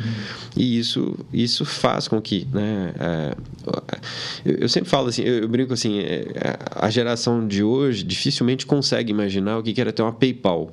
Não sei se Sim. você lembra do PayPal, né? É, eu sei, é, mas não... Você tinha, eu tinha uma amiga que era uma americana uhum. E aí a gente se correspondia, trocava visões de mundo. Ah, como é que é aqui? Como é que é aí? Você podia... E aí a carta antigamente levava uma folha de papel e duas fotos, porque mais do que isso ficava caro e pesado, né? Uhum. E aí você botava a carta no correio aqui, levava 30 dias para chegar lá, ela levava aí duas, três semanas para digerir aquilo, botava a carta no correio lá e chegava daí, daí quatro semanas aqui. Então você tinha um gap aí de dois meses, expectativa, olhava a caixa de correio e tal. Então, essa, essa postergação do, do prazer é algo que tem mudado muito hoje no mundo. Hoje está tudo muito imediato, muito é, fácil, né? Você queria assistir o filme, tinha que esperar, né? Sair, na locadora. Sair na locadora, ou cinema, né? Ah, lançou nos Estados Unidos, levava três meses para chegar aqui, mas você tinha todo o imaginar, ah, como é que vai ser o filme, como é que vai ser... Essa postergação, ela é, de alguma forma, importante na gestão das emoções, uhum. né? Porque eu, eu, tenho que aprender, né? Bom, aí surgiu o streaming, né? Então, acabou, né? Agora eu vejo Oppenheimer se eu não estou afim de ir no cinema, eu baixo lá nos sites caribenhos e eu consigo assistir o que eu quiser a hora que eu quiser. Então, é, a geração de hoje tem uma dificuldade dessa postergação, inclusive na questão do sexo, né? Uhum. E aí a gente tem também visto na clínica, mas também tem visto relatos disso, né? Que a pornografia tem mudado o hábito sexual dos, dos nossos jovens. Né? Isso já está sendo bem caracterizado? Tem alguns estudos que começam a mostrar isso em estudo é, qualitativo, é em mesmo? alguns estudos quantitativos, em tempo de frequência de sexo, que é menor do que nas gerações uhum. anteriores, entendeu? Assim, os meninos preferem se masturbar. É mais fácil. É mais fácil se masturbar assistindo um filme do que conquistar uma moça, uhum. né? Que você vai levar aí três, quatro encontros até você conseguir transar, ou que você vai precisar né, de entrar, ou você entra ali no, no Tinderela, né? E começa começa a achar né, as mocinhas que querem só aquilo num determinado ponto. Né? Mas também do ponto de vista comportamental, né? Assim, que é aquele sexo do cara que chega com a chave de cano e fala assim, nossa, vim aqui consertar seu, ah. seu ralo, né? É a moça que olha assim, nossa, que chave de cano enorme, né? E aí começa aquela, aquela coisa que não existe, né? Assim, 40 minutos de, de filme, né? De, de, de, relação sexual, que você vai falar assim, pô, no mundo, na média, são 8 minutos, né? 10 Sim. minutos, né? Onde é que os caras conseguem 40 minutos para ficar uhum. fazendo isso, só no filme, o trem marcado, o cara tomou né, Viagra, a mulher tá lá né, resfriando com gelo, é loucura, assim. Uhum. E aí vira uma exigência, né? Porque o padrão é o padrão cinematográfico, né? E, e, e deixa de perder o aspecto afetivo, o aspecto, né? E aí vira aquela coisa que eu preciso ter potência, né? Chega no consultório de vez em quando, assim, né? Ah, mas eu não transo quatro vezes, cara, velho. Uhum. né? Tipo assim. Aí ou... você fala, bom, na verdade não precisava. É, é, não gastava, né? Fizesse um trem de uma vez só direito. Isso né? aí entra no pacote de distorções que a internet cria na realidade das pessoas, né? Como a gente Na verdade, não é a internet só, né? É uma indústria toda que está por trás disso, junto. né? Porque aí vem a questão de usar a medicação para ter é, ereções contínuas várias horas. Peraí, uhum. peraí, você gasta isso, né? Assim, uhum. é, tem aquele filme, como é que chama? É, ah, eu esqueci o nome do filme. Qual que é é o, o Ah, era, Sem dar spoiler. É, é, é, é uma pessoa que ele, ele era paraplégico e aí tem, ele, tem que, ele tem que tolerar, ele foi condenado, ele tinha que tolerar um, um enfermeiro que era negro, entendeu? Ah. E aí eu não lembro a história exatamente, mas... Ah, sei qual que é. Ele, ele não tinha mais prazer sexual e, e aí ele descreve que ele começa a ter prazer sexual na orelha, né? Ah, e aí é a história, né? Você não precisa ter uma ereção para poder dar prazer para alguém, você não uhum. precisa... Assim, a questão é... Mas virou um negócio tão padronizado, tão enlatado, Sim. que todo mundo acha que né, tem que começar no sexo oral, aí passa para papai e mamãe, aí passa para assim, atado, e aí vai aquela coisa que, que, que perde a espontaneidade. Né? E aí é, de novo, a indústria de alguma forma condicionando, e aí acesso à internet, né, condicionando isso. Né? É, o acesso à internet, eu diria, ela tem um impacto em vários desses setores por facilitar o acesso Sim. ao conteúdo, né? A rede social, a pornografia. A alimentação. E... Alimentação. Se a gente for pensar, antigamente a gente tinha aqui no supermercado, Sim. uma vez por semana, comprar produtos frescos, manter na geladeira, o saber iFood, preparar. Você pegou esses softwares de comida. Com certeza. E aí você começa a comer comida mais enlatada, que é mais gordurosa, mais sódio, mais não sei o quê. E aí você começa a piorar a saúde, pagando por isso. Uhum. Eu me lembro de um estudo que eu até citei em alguma aula que eu gravei, mostrando o impacto que tem. Eles colocaram os voluntários numa sala de espera. Sim. E aí eles tinham. Daí ele falava: você vai esperar aqui e botaram dois alimentos para eles comerem. Um era uma maçã, uhum. um alimento mais saudável, e o outro, se não me engano, era pipoca, um que era mais calórico. E eles viram a diferença, os voluntários não sabiam que estavam sendo avaliados, a diferença que era o consumo desses dois alimentos, dependendo de quão distantes estavam. Uhum. Em alguns voluntários, eles deixavam a pipoca mais perto, em alguns a maçã, em alguns Sim. dois pés, alguns dois, alguns dois longe, e viram que o simples fato do alimento estar um pouquinho mais distante, tipo eu ter que levantar para pegar a pipoca ali, já muda completamente Sim. o meu comportamento e eu como mais a maçã que está perto, Isso. ou no caso a pipoca que está mais perto. Então, assim, é uma mudança pequena no grau de esforço que a gente Sim. precisa para executar um comportamento, já muda muito. E, e até isso tem a ver com a dopamina, né? Sim. Você consegue comer uma lata de creme de leite? Nunca tentei, mas acho que, acho que não. Você consegue comer uma xícara de açúcar? Acho que não. Mistura, mas... mistura um no outro e bate que, que vira isso? Chantilly. Ah, chantilly. Eu Sei... também não como, na verdade, mas é, eu sei que as pessoas... As pessoas costumam comer muito. É. Na verdade, a gordura em si, ela não é atrativa. O açúcar puro Sim. em si não é atrativo. Uhum. Mas quando você junta os dois, lá no seu cérebro, você começa a liberar dopamina. E libera até mais, se eu não me engano, né? Sim, a sim. mistura do açúcar com a gordura é, é hiper recompensador, né? Isso. E aí você começa a ter o problema de perder o controle e assim por diante. Nossa, a gente, sem perceber, ou alguns percebendo, criamos um ambiente que predispõe a gente a gerar distorções, né, esses problemas comportamentais Sim. de toda sorte, com o alimento, com sexo, Exato. com interação social, e, enfim, por aí vai, né? Relação de poder, uma série de questões. Né? Caramba. Professor, eu estou, assim, encantado com esse tipo de discussão, porque é raro conseguir ter uma discussão aprofundada sobre é, dependência a comportamentos que não são drogas, até porque isso me parece que é, é relativamente pouco estudado, talvez no Brasil, pelo Sim. menos. Mas, é, para não, não estourar nosso tempo, queria agora focar um pouquinho para a gente falar de dependência a drogas. Uhum. Em especial, queria falar de uma linha de pesquisa muito maneira que você tem, a gente estava conversando aqui um pouquinho antes, Sim. né? Sobre as famosas famosas, eu diria, ou espero que fiquem famosas, as vacinas antidrogas, de um uhum. modo geral. Você poderia explicar um pouquinho como é que funciona? Sim, pra gente, por gentileza. Eu expliquei lá atrás a questão do, desse, dessa desregulação do, desse mecanismo, desse circuito de recompensa. Uhum. Né? No dependente químico, há uma lesão que vai acontecendo, né? E aí uma lesão que em algumas drogas isso é visível, a cocaína vai per fazendo perder neurônios, isso é fato, mas há uma alteração do sistema modulatório desse circuito. Então, é, quando eu uso uma droga muito ativadora, para eu compensar o excesso de ativação, eu começo a inibir demais esse circuito e assim por diante. Mas eu não vou entrar nesse detalhe biológico, porque para entender a vacina, como é que ela vai funcionar, a gente tem que entender que, a partir do momento que há essa alteração, a perda de controle vai surgir, né? a, a incapacidade de ter prazer com outras coisas e assim uhum. por diante.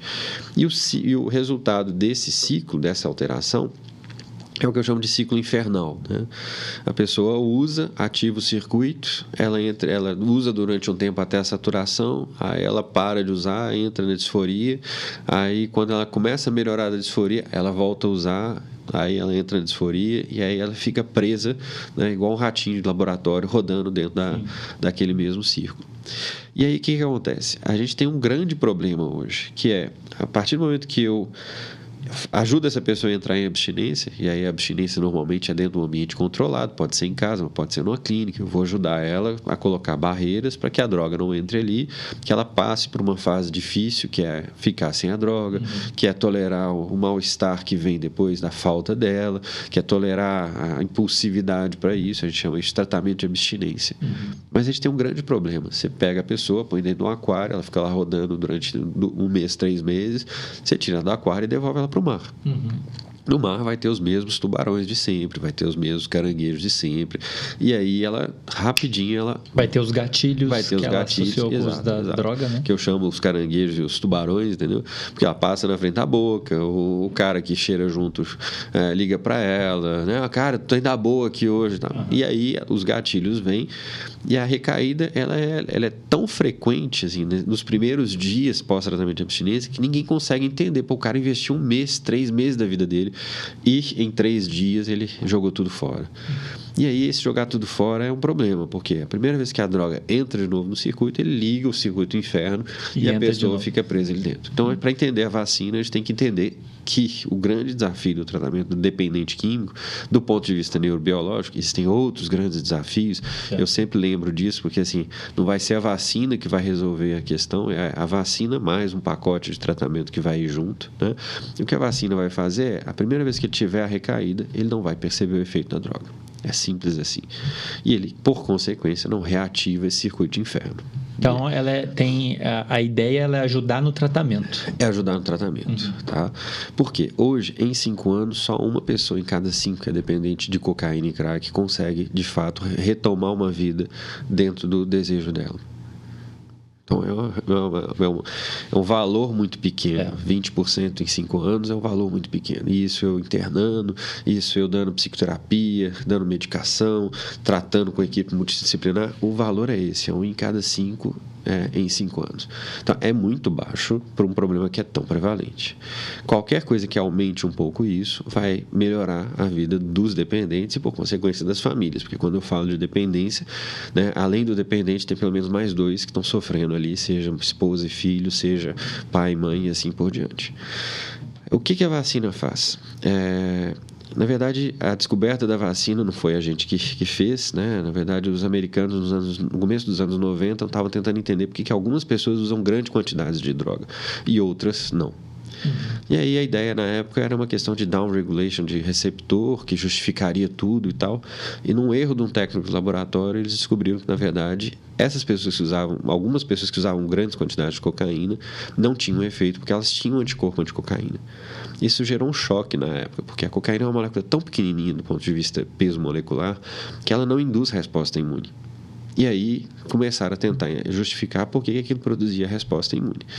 E aí, bom, a gente sabe que a cocaína não é produzida em laboratório BPL ou BPF na, na, na Colômbia, mas é produ, produzida em laboratório no meio do mato. Uhum. Então, a, eles abrem um buraco, põem a lona lá dentro, uma tonelada de folha, ácido clorídrico em cima, aí decompõe a folha, joga cal para basificar, bom, enfim, é um monte de porcaria sem controle de qualidade, uhum. mais os bichos que vão caindo, mais o, o, mato que vai caindo, mais um processo de purificação que é meio dúbio. Uhum. E aí o que é, acaba acontecendo é que essa cocaína vem, vem contaminada com proteínas que são imunogênicas e que provavelmente geram, façam com que o nosso próprio organismo produza né, os anticorpos. Eu costumo brincar de forma bastante romântica, mas que eu acho que né, o próprio organismo falando, velho, para de usar esse trem, porque né, eu tô... Tá zoado. Tá zoado, né? Eu vou segurar a onda aí mais um tempo para dar, pra você dar conta, né? Então, assim, é, é como se a gente já tivesse um mecanismo próprio já falando, olha, esse trem não é para você. Então, essa é a primeira coisa. E aí eles, eles, ele, a gente tem um problema, ela não é imunogênica, eu preciso transformar ela numa molécula imunogênica. Então eles modificaram a estrutura da molécula de cocaína para ser possível ligar ela em proteínas. Então foi o que eles fizeram na época. É, a Bárbara Fox foi a primeira a propor o modelo e aí ela mostra que nessa nesse modelo os ratos tinham menos, os ratos que eram vacinados, eles antes eram, é, eles tinham a, um excesso de ativação de autoinjeção da droga quando eu injetava a vacina, isso diminui a autoinjeção e eles, o que indiretamente significava que eles não estavam mais sentindo o efeito, então eles não acabavam não se injetando mais. Então ela mostra que no modelo animal isso funcionava. Essa vacina foi evoluindo até que em 2005 o George Kubi e o Kim Janda fizeram uma vacina usando uma proteína do vibrão, do vibrão do cólera, grosso modo era isso, e eles testam ela em humanos. Aí no estudo de fase 1, 2A, ele estabelece que a dose mais alta era mais eficaz e ele estabelece que naquelas pessoas que tinham tido resposta com a dose mais alta, eles tinham uma, um número de urinas negativas é, maior do que aqueles que tinham usado a dose mais baixa, Sim. o que mostrava alguma eficácia. Aí eles resolvem fazer, em 2008, um estudo é, duplo cego randomizado, não, é, duplo cego randomizado numa população e aí eles, eles, eles abandonaram essa vacina, paradoxalmente, eu falo assim, assim. É, e eu faço uma crítica aberta ao estudo, porque ele tem vários, várias críticas a serem feitas, mas assim, mas ele teve, ele mostra o seguinte, os 20% que produziram altos níveis de anticorpo anticocaína, eles tinham 60% de urina negativa, é, e essa diferença era significativamente estatística. Urina negativa quer dizer que o consumo foi menor, aparentemente. É, porque né? é, eles fazem, a, a, o que a gente usa é o marcador da urina a cada 96 horas, que é o certo. tempo de você detectar. Uhum. Então, se eles tinham poucas urinas negativas, é porque eles já não estavam mais usando tanta droga. Uhum. Então, nesses 20% que produziram altos níveis de anticorpos, você tinha uma diminuição no consumo de cocaína, que era certo. clara e evidente, entendeu? É, e eles abandonam ela aí porque falaram que era só 20%. É, e, bom... É, eles não olharam o que estava acontecendo nos 20%. Não, mais cuidado, talvez. É, não, eles não olharam... Eles não, eu acho que eles não tiveram a sacada de uma coisa. Eles, na verdade, a população que eles pegaram era de poliusuários. Então, assim, eles pegaram os, os pacientes mais, mais complexos fluxos da clínica, você entende uhum. isso? Não era paciente de, de, de, nível social muito, muito limite, é, que usavam várias drogas e assim por diante. Então, assim, era um estudo que, para validar um remédio, isso é um estudo pivotal que a gente chama, que é um estudo de registro de medicamento, é um estudo muito mal feito. Certo. Tá? Mas, assim, e a outra questão é, se a gente for pegar para câncer. Às vezes a gente dá um tratamento de um milhão de reais para aumentar é, a vida de meio por cento, é 5% da, do, das pessoas que vão usar o novo tratamento, você entende isso? Uhum. E para dependência química, qualquer coisa que aumentar um pouco essa, esses 20%, esses 20% em 5 anos, você está tendo um benefício muito grande, porque é Sim. altamente prevalente e você vai ter uma grande vantagem. Eles abandonaram essa vacina e continuaram com, e, e continuam no desenvolvimento de uma outra vacina, que é um capsídeo viral e tal, que tem um estudo que está registrado no clinicaltrials.gov, mas que eles não avançam desde 2016. Tá? E quando eu entrei na universidade, meu, minha tese de doutorado foi em autoanticorpos. A gente produz autoanticorpos contra certos neuropeptídeos que vão dar transtornos alimentares, alguns sintomas de depressão. A uhum. gente modulou isso no animal. E quando eu vi essa, eu ia entrar postulando para a cadeira de, de dependências e eu falei, um jeito de juntar uma coisa com a outra é a vacina.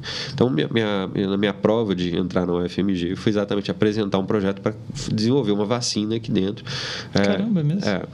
E, e aí, quando eu entrei, bom, a gente não tem muito recurso para fazer esse tipo de coisa muito complexa, mas no ambulatório de dependências químicas teve uma coisa que me motivou muito a correr atrás disso. Houve uma mudança da legislação local e aí o Ministério Público passou a impor aos médicos que tinham, tinham que meio que denunciar as mulheres grávidas que eram dependentes de droga para que os filhos fossem retirados na, no, no momento do parto. Caramba! É, um contrassenso do ponto de vista clínico, né? Porque a gente sabe que a maternidade é um momento privilegiado para você ajudar elas a parar. Uhum. Mas, bom, havia uma ideia de que a partir dali o Estado protegia e levava para adoção e era isso aí. Então começou a vir van de, de mulheres dependentes de cocaína, crack e, e maconha para dentro do ambulatório. A gente tinha dificuldade, porque era uma situação dramática, ginecologia ligando direto, pelo amor de Deus, atende a fulana que ela não quer ficar sem o filho dela, trata a dependência, porque senão vou ter que de, declarar vou perder meu filho. E, e, foi numa discussão com um colega meu do, da Faculdade de Direito, Renato Cardoso, né, que a gente estava discutindo sobre as questões éticas. Começaram a surgir uns, uns artigos sobre a questão ética da vacina, é ético ou não era e tal, qual a aplicação. E na discussão o Renato falou, a gente estava discutindo várias assim questões. Então, por exemplo, é, os artigos discutiam se era ético dar vacina para prevenção da dependência, né? Então tem uma turma que fala que isso seria é, violação de direitos humanos, porque você privaria a criança de ter o efeito da droga, ela tinha o direito de ter o efeito e poder vivenciar aquilo, né? Caramba. É, eu até brinco assim, né? Minha mãe me sacaneou, né? Porque quando ela me vacinou com cachumba, ela me privou de dor testicular intensa, né? Uhum. Quando tivesse cachumba, né? Uhum. Mas assim, é, é, são contrassensos, mas são coisas que fazem sentido dentro de um contexto é, onde há muita violação de direito, que é, a gente vê isso na Cracolândia, lá em São Paulo, né?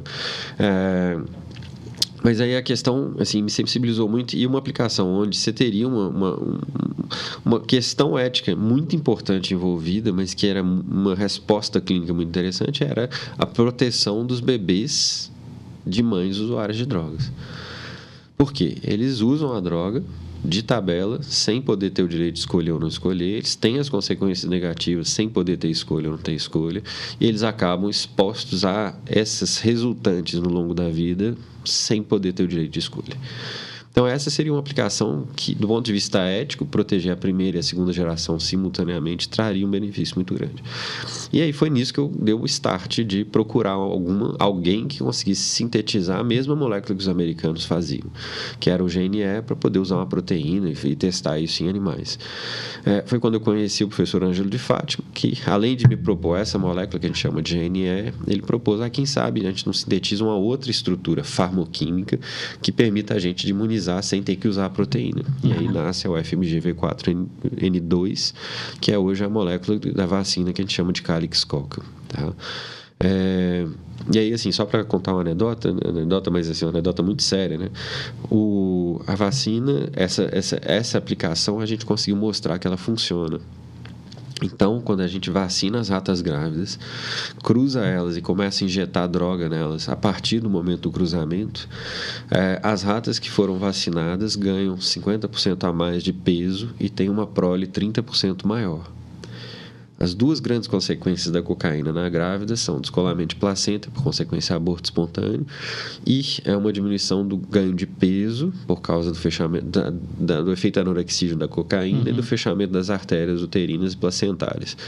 E aí a gente consegue romper com esses dois efeitos, porque a gente aumenta a prole, houve menos aborto espontâneo, e a gente aumenta o ganho de peso, então o crescimento intrauterino reduzido que é observado nas grávidas não é observado nas que são vacinadas. Uhum. E aí o legal legal, a, a segunda parte legal desse estudo é que esse efeito ele dura por duas gravidezes, pelo menos. Então a gente, a gente, mostrou isso. Você vacina uma vez, a próxima vacina. Mas com qual distância? Com a, no, no, rato seria a distância de um de um de, de uma de, de, suficiente é, pra... são, são, são, praticamente seis meses sim tá mas assim isso corresponde no humano aproximadamente três anos sim então a gente tem o efeito da vacina que vale por duas vezes então esse é uma, uma grande coisa os ratinhos eles nascem com anticorpo então, a passagem placentária do anticorpo, ele anticorpo também faz com que a cocaína não haja no, no, no filhote. Sim. Ele nasce e ele ainda recebe um anticorpo pelo leite. Então, durante a amamentação, ainda que ela não conseguisse deixar de usar a droga, ela não expõe o filho dela ao, ao risco da, da, da, droga.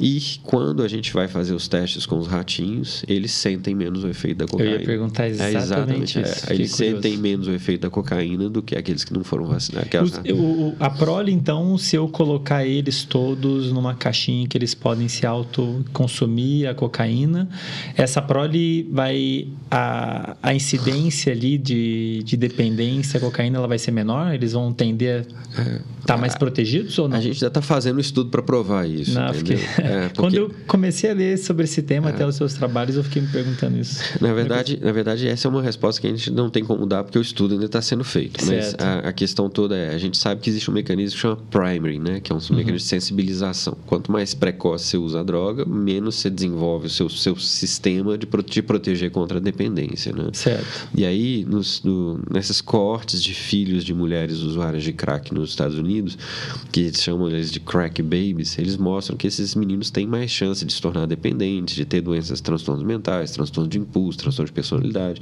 Então, há uma série de transtornos mentais que são mais prevalentes nas filhas de mãe de, que usaram, usaram de Sim. crack do que nos outros. Uhum. É óbvio, tem um componente genético e tal, não sei o quê, mas a droga vai jogar, vai ter um, um trabalho muito importante aí, né? Quanto uhum. mais cedo você se expõe, mais você vai ter uma hiperativação. Esses meninos nascem com, com abstinência, esses meninos foram expostos é, a droga no momento que estavam formando o sistema nervoso central deles. Né? Uhum. Né? Então, compensatoriamente, a gente imagina que houve alterações que vão durar pela vida toda. É, e isso tem jeito de provar em modelos animais. É um pouco o que a gente está fazendo para chegar nessa coisa. Mas Sim. virtualmente a gente acredita que esse efeito protetivo intrauterino e perinatal ele proteja para a vida inteira e isso seja uma vantagem para a mãe que vai ter que cuidar daquele menino a vida inteira e para o menino que vai ter que sofrer ou não as consequências daquele efeito. Então a gente conseguiu mostrar isso e isso é super interessante do ponto de vista porque é a primeira vez na história da psiquiatria que a gente consegue fazer uma, uma um tratamento que previne, de, previne a doença na segunda geração. Sim. Essa é uma questão. E um tratamento imunológico, não um tratamento né, é, neuropsicofarmacológico, vamos certo. dizer assim. A segunda questão é, a gente também testou isso em animais para ver se conseguimos produzir esse anticorpos pra, em animais, né? E a gente produz os anticorpos, a gente, num modelo de é, avaliação da passagem da cocaína pelo para o cérebro, a gente mostra claramente que há uma redução dessa passagem e do ponto de vista comportamental, isso implica numa diminuição da sensibilidade ao, ao efeito da droga. Sim, é só para esclarecer pessoal, então a ideia básica é você criar anticorpos para a droga, no caso isso. a cocaína, que vão se ligar à droga quando caso ela seja consumida, de modo que a droga com os anticorpos ligados a ela, ela não consegue passar a barreira que separa o cérebro, cérebro do, do sangue, ela não consegue chegar no cérebro e surtir o efeito. Isso. E aí a gente imagina que nesses pacientes em abstinência, a gente evitando a percepção do efeito. Na primeira, a droga perde o efeito dela perde, de perde efeito estimular, dela. né? Ela não é só de estimular, é de reativar esse de circuito de inferno. Uhum. É. Uhum.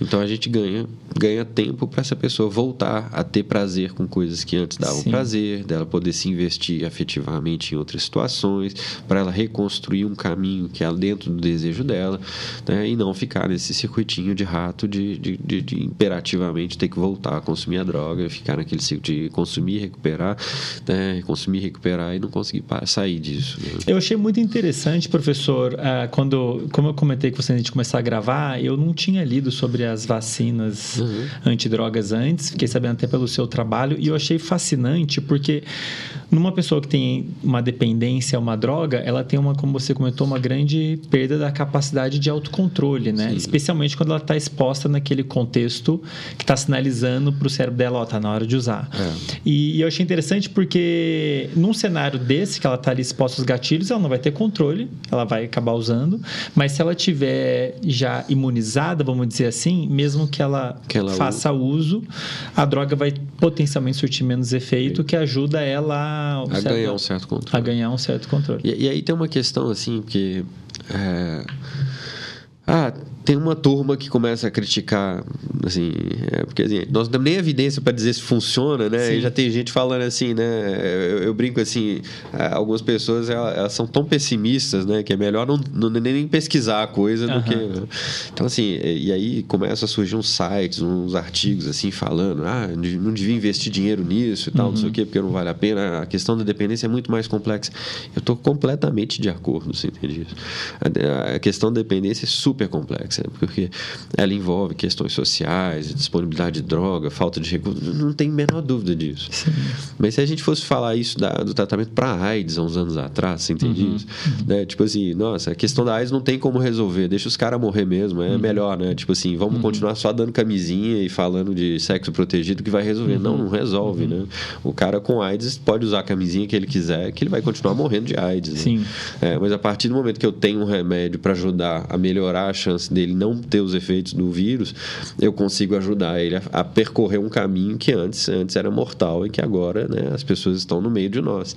E aí a ideia da vacina não é suplantar os tratamentos que claro, existem. É complementar. É complementar né? de forma que a gente aumente a chance dessas pessoas poderem dar, dar conta. Sim. Então a gente vai. A ideia não é. Ah, é, eu brinco assim, não é, não é sair dando zarabatanada de, de, de vacina na, na, na, Cracolândia. Isso não vai resolver. É uhum. simples assim, isso não vai resolver. Tem que deixar claro isso de início. Sim. É, mas aqueles pacientes que estiverem motivados dentro de um tratamento de abstinência e quiserem usar a vacina para manter a abstinência deles de uma forma que eles vão produzir anticorpos para controlar, provavelmente, e eu preciso ainda mostrar isso em estudo clínico antes de falar que funciona ou não funciona, mas provavelmente vão ter uma chance maior de certo. se manter em abstinência e conseguir construir a vida de volta. Uhum. Então, assim, chega a ser até meio, meio paradoxal, né? Porque algumas pessoas são os mesmos que falavam contra né, essas ideias anti-vacinas, né? uhum. né? Que agora estão falando anti, a, anti-vacina, anti-vacina anti-droga, né? Uhum. Então, você fala assim, não, mas que paradoxo, né? E, assim,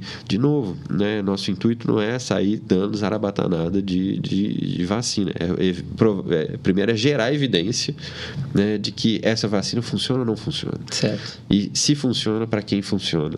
E aí, a partir disso, ajudar. Implementar no tratamento. Aí, ajudar o clínico que está lá na ponta sofrendo, porque é, a, a a falta de um medicamento é uma frustração muito grande para o clínico. Né? Uhum. Né? É, a partir do momento que você tem um medicamento para tratar a Covid, você teve uma vacina para evitar a Covid, isso trouxe um alento para o clínico, né? Uhum. de poder falar assim: olha, eu tenho uma coisa que tem evidência científica que ajuda as pessoas e eu vou ajudar as pessoas com essa coisa. Né? Então, assim, é, eu fico muito, muito, muito surpreso né, de Sim. ver as mesmas pessoas que lá atrás falavam isso começar num discurso de né, talvez a vacina, complicado, violação de direitos humanos, tal, não sei o quê. Né? Mas, assim, é, eu, eu, eu, acho até engraçado, porque assim, a gente tem uma lista hoje de quase 4 mil pessoas Caramba. que espontaneamente uhum. mandaram um e-mail para o departamento falando... E essa lista vai aumentar. É, não, essa lista tem aumentado continuamente, né? Assim, a gente vê e, e dá uma dó, porque assim, é, olha, eu sou pai, meus dois filhos são, é, pelo amor de Deus, eu preciso de ajuda, porque né, a gente gasta 6 mil reais em cocaína dentro da é família. É desesperador. É né? desesperador. Pessoas que acabam acabam com patrimônio, pessoas que né, acabam com a família, pessoas. Né, é, e assim, são situações muito, muito tristes, né? Porque negar também que a, a dependência não fala a droga, a Sim. dependência, né? Porque as pessoas, ah, mas não é a droga que é o problema. Não, a droga não é o problema, né? Sim. A dependência é, uhum. né? Negar que uma doença, uma doença do cérebro, né? uma doença que você consegue modelizar em animais, né? uma doença que você consegue, em algumas situações, com alguns medicamentos, tratar, né? Não é um problema para uma pessoa Sabe? Ah, não, o problema da Cracolândia é financeiro, é habitacional, é, é, é reduzir a, a um problema que é complexo. Certo. De fato é financeiro, de fato é habitacional, de fato é social, de fato é. Mas é também uma doença. Sim. Né? Ah, mas nem todos eles são dependentes. Não, nem todos eles são dependentes. Como população de rua, não, nem todos eles são dependentes. Mas tem uma prevalência maior. Uhum. A gente sabe que eles não estão ali né, é, com um cachimbo na boca muitas vezes, né, né, fumando tabaco. Né? Uhum. É, e a gente sabe que aquilo pode ser um problema para eles. Né? Aliás, essa vacina de cocaína, ela potencialmente poderia ser ser, poderá ser usado para o crack também? A verdade é, o crack, A a, não a crack e a cocaína são a mesma droga. Sim. Tá? É, a diferença, e aí, assim, a gente virtualmente imagina que para o crack tem até um, um efeito mais interessante que para a cocaína aspirada. Eu vou explicar por quê. Na verdade, o crack é a forma não solúvel da cocaína. Certo. Tá? Então você tem o cloridrato e você tem a base de cocaína. E o crack é a base, né? E essa base ela tem um ponto de fissão, que é um ponto de queima, que é de quase 300 graus, enquanto a cocaína aspirada ela tem um ponto de fissão que é de 156 graus. Uhum. E aí o que, que acontece? Se eu esquentar a cocaína aspirada, ela vai degradar e não tem efeito nenhum. Essa aqui eu consigo evaporar ela, porque eu esquento ela ali a 150, 200 graus e ela, eva- ela evapora. A superfície de absorção do nosso nariz é de 15 centímetros quadrados. A do pulmão é do tamanho de uma quadra de tênis. Então, qualquer molécula que entra no pulmão vai direto para o nosso cérebro, porque entra na corrente que, que ação muito oxigena. rápida, né? E aí ela vai ter uma ação muito rápida com uma quantidade muito pequena e, por consequência, o efeito é muito efêmero quando comparado à cocaína aspirada, que eu vou aspirar, vou levar um tempo para ter o efeito, aí o efeito bate, as artérias da mucosa nasal se contraem, ela para de absorver, mas vai absorvendo devagarzinho, então aquilo vai durar um tempo maior. Então, no crack, eu tenho o que leva à dependência, que chama efeito liga-desliga, ou efeito on-off. Então, eu libero um tantão de dopamina, acaba o efeito, eu entro no down de dopamina, aí eu uso de novo, libero um tantão de dopamina, daí uns segundos, down, o, a baixa de dopamina, eu uso de novo, e rapidinho isso leva a não produzir mais dopamina, porque eu modulo muito rápido o sistema a compensar no sentido contrário. Sim. Enquanto na cocaína aspirada, isso leva um tempo maior para acontecer. E aí o que acontece? O efeito farmacológico da droga é o mesmo. A única diferença é a via e a quantidade que é absorvida. Então, na recaída do crack, você vai ter quantidades menores de droga, o que virtualmente faz com que quantidades menores de anticorpos sejam capazes de bloquear aquele efeito, entendeu? Então, É. potencialmente, vai ser, pode até ajudar mais no tratamento do vício ao crack crack. do que da cocaína. Exato. E em que pé tá, professor? Ah, assim, como é que você vê, a, do ponto de vista cronológico, a- qu- quando se vier a ser inserido no atrás mercado? Da, atrás da vacina tem uma história mais interessante de contar, que é uma história do que a gente chama de o Vale da Morte do, do- das patentes brasileiras. Sim. né? A gente tem muitas patentes no Brasil para trazer remédios ou medicamentos farmoquímicos para resolver o problema dos brasileiros. Só que a gente, é, é, em 2001, o Brasil assinou um tratado com a OCDE, que é um tratado de como se desenvolve o medicamento. Uhum. E aí esse tratado tem uma série de regras que harmonizou as relações entre os países para dizer, quando eu registro na Anvisa, eu fiz os, eu cumpri os quesitos que me permitem também registrar no FDA, no EMEA na Europa e em outras agências regulatórias. Foi ótimo do ponto de vista econômico, só que se não se investiu no Brasil para criar a estrutura necessária para a gente conseguir fazer os nossos próprios medicamentos. E a vacina está tentando romper com esse paradigma. Por quê? É, o que, que é esse paradigma? Eu tenho uma prova de conceito, eu mostro que funciona em animais, mas aí eu preciso cumprir essas regras junto à Anvisa para eu poder re- é, regulatoriamente obter uma autorização da Anvisa para poder fazer os testes em humanos. Uhum. Então, a gente morria aqui. Então, a maior parte dos, dos colegas que fizeram algum remédio pararam aí porque, bom, eu não consigo ir daqui para frente. Então, logo quando a gente conseguiu fazer as provas de conceito, a gente buscou uma pessoa, que é a professora Gisele Goulart, que ajuda a gente na parte regulatória para fazer, responder esses quesitos. E aí, bom, do ponto de vista eh, de estudos animais, a professora Maila Castro ajudou a gente muito a, a avançar nisso, estudos de toxicidade, prova de conceito, essa coisa toda. Só que a gente tem um gargalo hoje que é conseguir fazer um lote da vacina em condições de boas práticas de fabricação. Certo. E aí foi super interessante, porque a gente foi até São Paulo, o, o vice-governador de São Paulo convidou a gente para ir lá conversar com isso, e a gente viu várias instituições nacionais falando: nós não temos essa estrutura, nós não temos essa estrutura, nós não temos essa estrutura. E eu que achei que era um gargalo da UFMG, descobri que o gargalo não é da UFMG, Nacional. porque se São Paulo não tem, né, dificilmente vai ter outro lugar que vai ter. E aí é um, um pouco que a gente está tentando é, é, passar uma página, né? Que é. E eu ainda tenho uma outra limitante, que a minha molécula de partida é uma molécula que é proibida no Brasil, que é a cocaína. Certo. Então, eu, eu, eu, tenho um outro problema. E aí, é, o que a gente faz normalmente é quando chega nessa etapa, desenvolve toda a receita de bolo de produzir aquela molécula, que é super caro em termos de investimento. Uhum. É, e aí eu mando essa molécula para um laboratório internacional que recebe a receita de bolo, fabrica o lote para mim, espera genericar. E aí, quando genericar, ela não gasta um tostão, porque ela já tem a receita de bolo, ela já sintetizou meu lote, e aí um abraço, né? O Brasil deixa Mercado de. brasileiro perde muito. Não é o mercado brasileiro, né? A indústria brasileira uhum. deixa de ganhar sim, sim. e a gente deixa de, de trazer royalty para o país num determinado momento. Então, assim, isso tudo traz prejuízo, mas tem um outro prejuízo que é muito grande. Se a gente for pegar é, medicamentos para doenças nacionais, né? Leishmaniose, malária, é, a gente usa os mesmos medicamentos que foram desenvolvidos na Europa e nos Estados Unidos nos anos 60, que são cheios de efeitos colaterais, que são pouco eficazes, que têm uma série de limitações. Existem várias patentes no Brasil que resolve esses problemas com remédios que, em princípio, podem ser melhores, mas que a gente não consegue romper esse, esse vale da morte e trazer eles para o, o braço, a boca, né? outra via de, de, de utilização pra, de quem precisa. Então, por trás da vacina tem também um desejo muito grande nosso de conseguir fazer essa plataforma de desenvolvimento de medicamentos dentro da UFMG, de forma que a gente possa, na UFMG, desenvolver esses medicamentos e os colegas do país que têm interesse postular de vir trabalhar com a gente uhum. e, e, fazer essa, essa, essa romper essas barreiras. Então é um pouco isso que nós também estamos fazendo. E aí entra uma pergunta que é a que você fez, né? Quanto tempo leva isso para chegar no mercado? Eu sempre dou a resposta do John Kennedy, né? assim, olha, é, ele estava lá encurralado porque os russos estavam chegando na Lua e tal, não sei o que. O, o, Congresso chamou ele lá e falou assim: mas quando é que o americano vai chegar na Lua? Porque os russos já estão quase lá. Ele respondeu assim: quando vocês derem dinheiro para a gente conseguir andar. Né? E a grande questão hoje é essa, porque tem equipamentos que, que eu preciso nessa estrutura que custam 2, 3 milhões de reais. Né? Caramba! É, é, é, muito dinheiro, mas quando a gente vai olhar, só um lote desse, eu, pra, é, os caras, além de receber a receita de bolo, eles ainda me cobram um milhão e meio de dólares para uhum. poder me mandar 20 gramas do negócio, entendeu? É, do, do FMGV4N2. Caramba, é mesmo? Isso é tudo? É, isso tudo. Caraca! Então, assim, o aparelho desse é baratíssimo.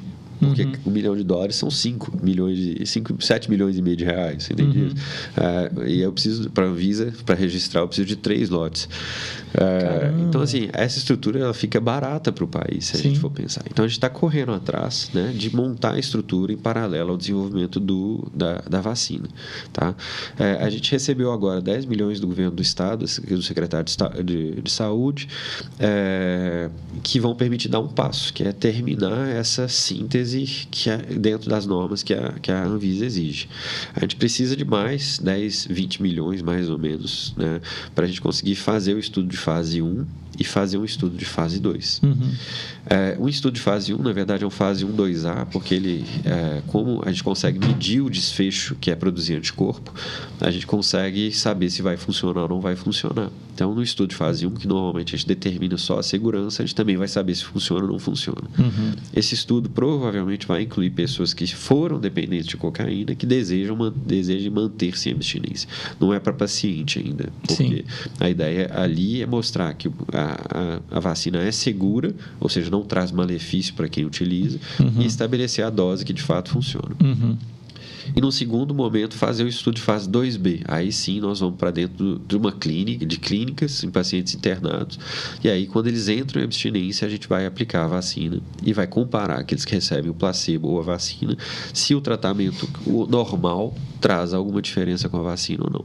Se trouxer, aí tem duas possibilidades. É, sendo um tratamento inovador para uma doença que não tem nenhum tratamento registrado, a gente pode pleitear junto à Anvisa de fazer um registro de fase 2, no, no, estudo de fase 2, fazendo os estudos de fase 3 ao mesmo tempo. Eles chamam isso de fast track. Uhum. É, e aí a gente já poderia comercializar a vacina e continuar fazendo os estudos de fase 3. Se o fast track não for aceito, a gente precisa fazer os estudos de fase 3. Aí o montante de recurso aumenta, porque o que é o estudo de fase 3? Eu quero replicar o resultado do estudo de fase 2 em centros diferentes, ou seja, aqui no Nordeste, no Rio Grande do Sul, em São Paulo, qualquer lugar que eu aplicar a vacina, eu vou ter a mesma resposta. Certo. É, se o estudo de fase 3 confirma, se é a mesma resposta para todo mundo, em princípio a Anvisa registra um medicamento e, bom, aí, aí vai, vai para um outro caminho que é precificação, mercado público, essa coisa toda, que uhum. é uma outra história que está longe ainda, não vou nem conversar sobre ela. Na né? próxima vez. Se fosse o um estudo de fase 2, o que eu falo é o seguinte: é, em dois a três anos a gente teria isso no mercado se tivesse o recurso para poder chegar lá. Tá? Dois, três anos. Dois, três anos, é. Achei que fosse mais. É. E aí, se tiver que fazer o estudo de fase 3, aí a gente acrescenta mais dois, três anos, que é o tempo que leva para ser feito, porque é um grande estudo, muita gente, essa coisa toda. Caramba, que incrível. O que eu puder ajudar, professor, né, dentro das minhas limitações. Sim. Eu não tenho esse dinheiro todo para financiar o trabalho, mas divulgando até é interessante para mostrar para as pessoas é, a importância de se investir em ciência, né?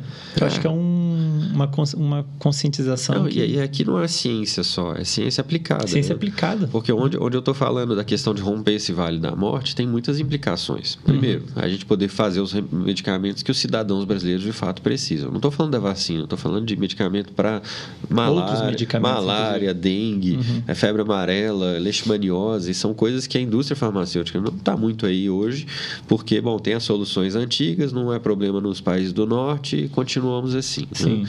É, então, a gente teria estrutura para desenvolver os nossos próprios medicamentos para os nossos cidadãos. Mas tem um outro, uma outra questão que é uma questão econômica. Né? A gente continua, e aí eu, eu sofro com isso, porque outro dia eu tive que explicar para minha filha porque eu estava trabalhando tanto nesses últimos seis meses. Uhum. E assim, eu, eu parei e fiz uma reflexão com ela que é o seguinte, assim, é, quando a gente vai para um país estrangeiro, a gente fica assim, nossa, a natureza é bonita, né? O, o Grand Canyon, as, as montanhas e não sei o que, na Europa, na Suécia e tal, todo mundo fica olhando. E aí eu, eu tenho um desespero, porque eu sou muito de montanha, né? Então, assim, a gente em Minas está embarcando as montanhas nos navios e mandando para a China. Sim. E estão ficando buracos aqui. E aí eu falei com ela, olha, em vez de a gente ficar com um buraco aqui, porque a gente tem que mandar montanha, um dia que a gente passar a mandar quilos de remédio para fora, eu posso guardar minhas montanhas. Eu não preciso ficar mandando minha natureza, minhas trilhas, meus riachos, minhas cachoeiras, minhas fontes para fora. Nós estamos fazendo isso. Por quê? Porque a gente assinou um tratado e esqueceu de fazer a estrutura que precisava para conseguir atender o que a gente assinou. Sim. É paradoxal. Uhum. E aí o Brasil, em vez de ser hoje um exportador de biológicos, um exportador de farmoquímicos, um exportador de soluções que custam um valor agregado muito alto, uhum. nós continuamos mandando montanha, soja e gado para fora. Né? Então, assim, é, é, isso é um grande paradoxo. Porque a gente assinou o tratado, bastava né, quem assinou honrar o compromisso de montar Sim. a estrutura para que a gente pudesse fazer isso aqui. E aí a nossa, nossa por trás da vacina, né, assim, tem um desejo muito forte da gente conseguir romper com essa essa perspectiva, que é uma perspectiva muito ruim para os nossos cidadãos e para o nosso país. Nossa, que incrível. De novo, que eu puder ajudar, professor, é, vai ser um prazer incomensurável, como eu gosto de dizer. É. Professor, é, olhando aqui o horário, eu se deixar, eu vou, eu vou ficar querendo te ouvir aqui umas 5 horas. É, tenho certeza que a gente vai ter outras oportunidades oportunidades. Sim. Eu queria te agradecer. É. Você conseguiu um tempinho na sua agenda. E queria abrir aqui para finalizar. A, se você quiser divulgar aí a, é, o seu contato laboratório, Sim, projetos é. que você tem aberto é, pessoal assim, conhecer. A gente não tem hoje uma inscrição para estudo clínico. Eu expliquei que a gente não tem uhum. um estudo clínico, né? Uhum. Mas a gente tem um, um e-mail que a gente está fazendo uma espécie de cadastro prévio, que as pessoas que têm muito interesse, Sim. que no momento que a gente puder incluir o estudo clínico, a gente vai comunicar essas pessoas, mas a gente vai divulgar isso amplamente as pessoas vão saber. Uhum. O e-mail é c de casa, r de rato, crr.ufmg, de Universidade Federal de Minas Gerais, arroba gmail.com, crr.ufmg, arroba gmail.com. Eu vou colocar na descrição Ótimo. os seus contatos todos. Isso, e aí quem, quem tiver interesse de saber mais alguma coisa, escreve para esse e-mail uh, e aí tem uma, a gente orienta o que, o que precisa fazer, mais ou legal, menos. Tá? Legal, é, A gente tem hoje o NAVES, que é o, o Núcleo de Pesquisa e Vulnerabilidade à Saúde, que é um centro da UFMG que faz pesquisa em populações vulneráveis, e aí a gente tem estudos epidemiológicos que foram feitos em populações como uhum. população em situação de rua, atingidos por barragens, é, população é, trans, enfim, uma série de populações que a gente considera vulneráveis e que são pouco estudadas e que a gente estuda. Esse centro presta consultoria para governos, para entidades, empresas e assim por diante. A gente tem né, esse braço de desenvolvimento de soluções farmoquímicas, né, que ainda não tem um nome oficial, mas está dentro do Naves por enquanto.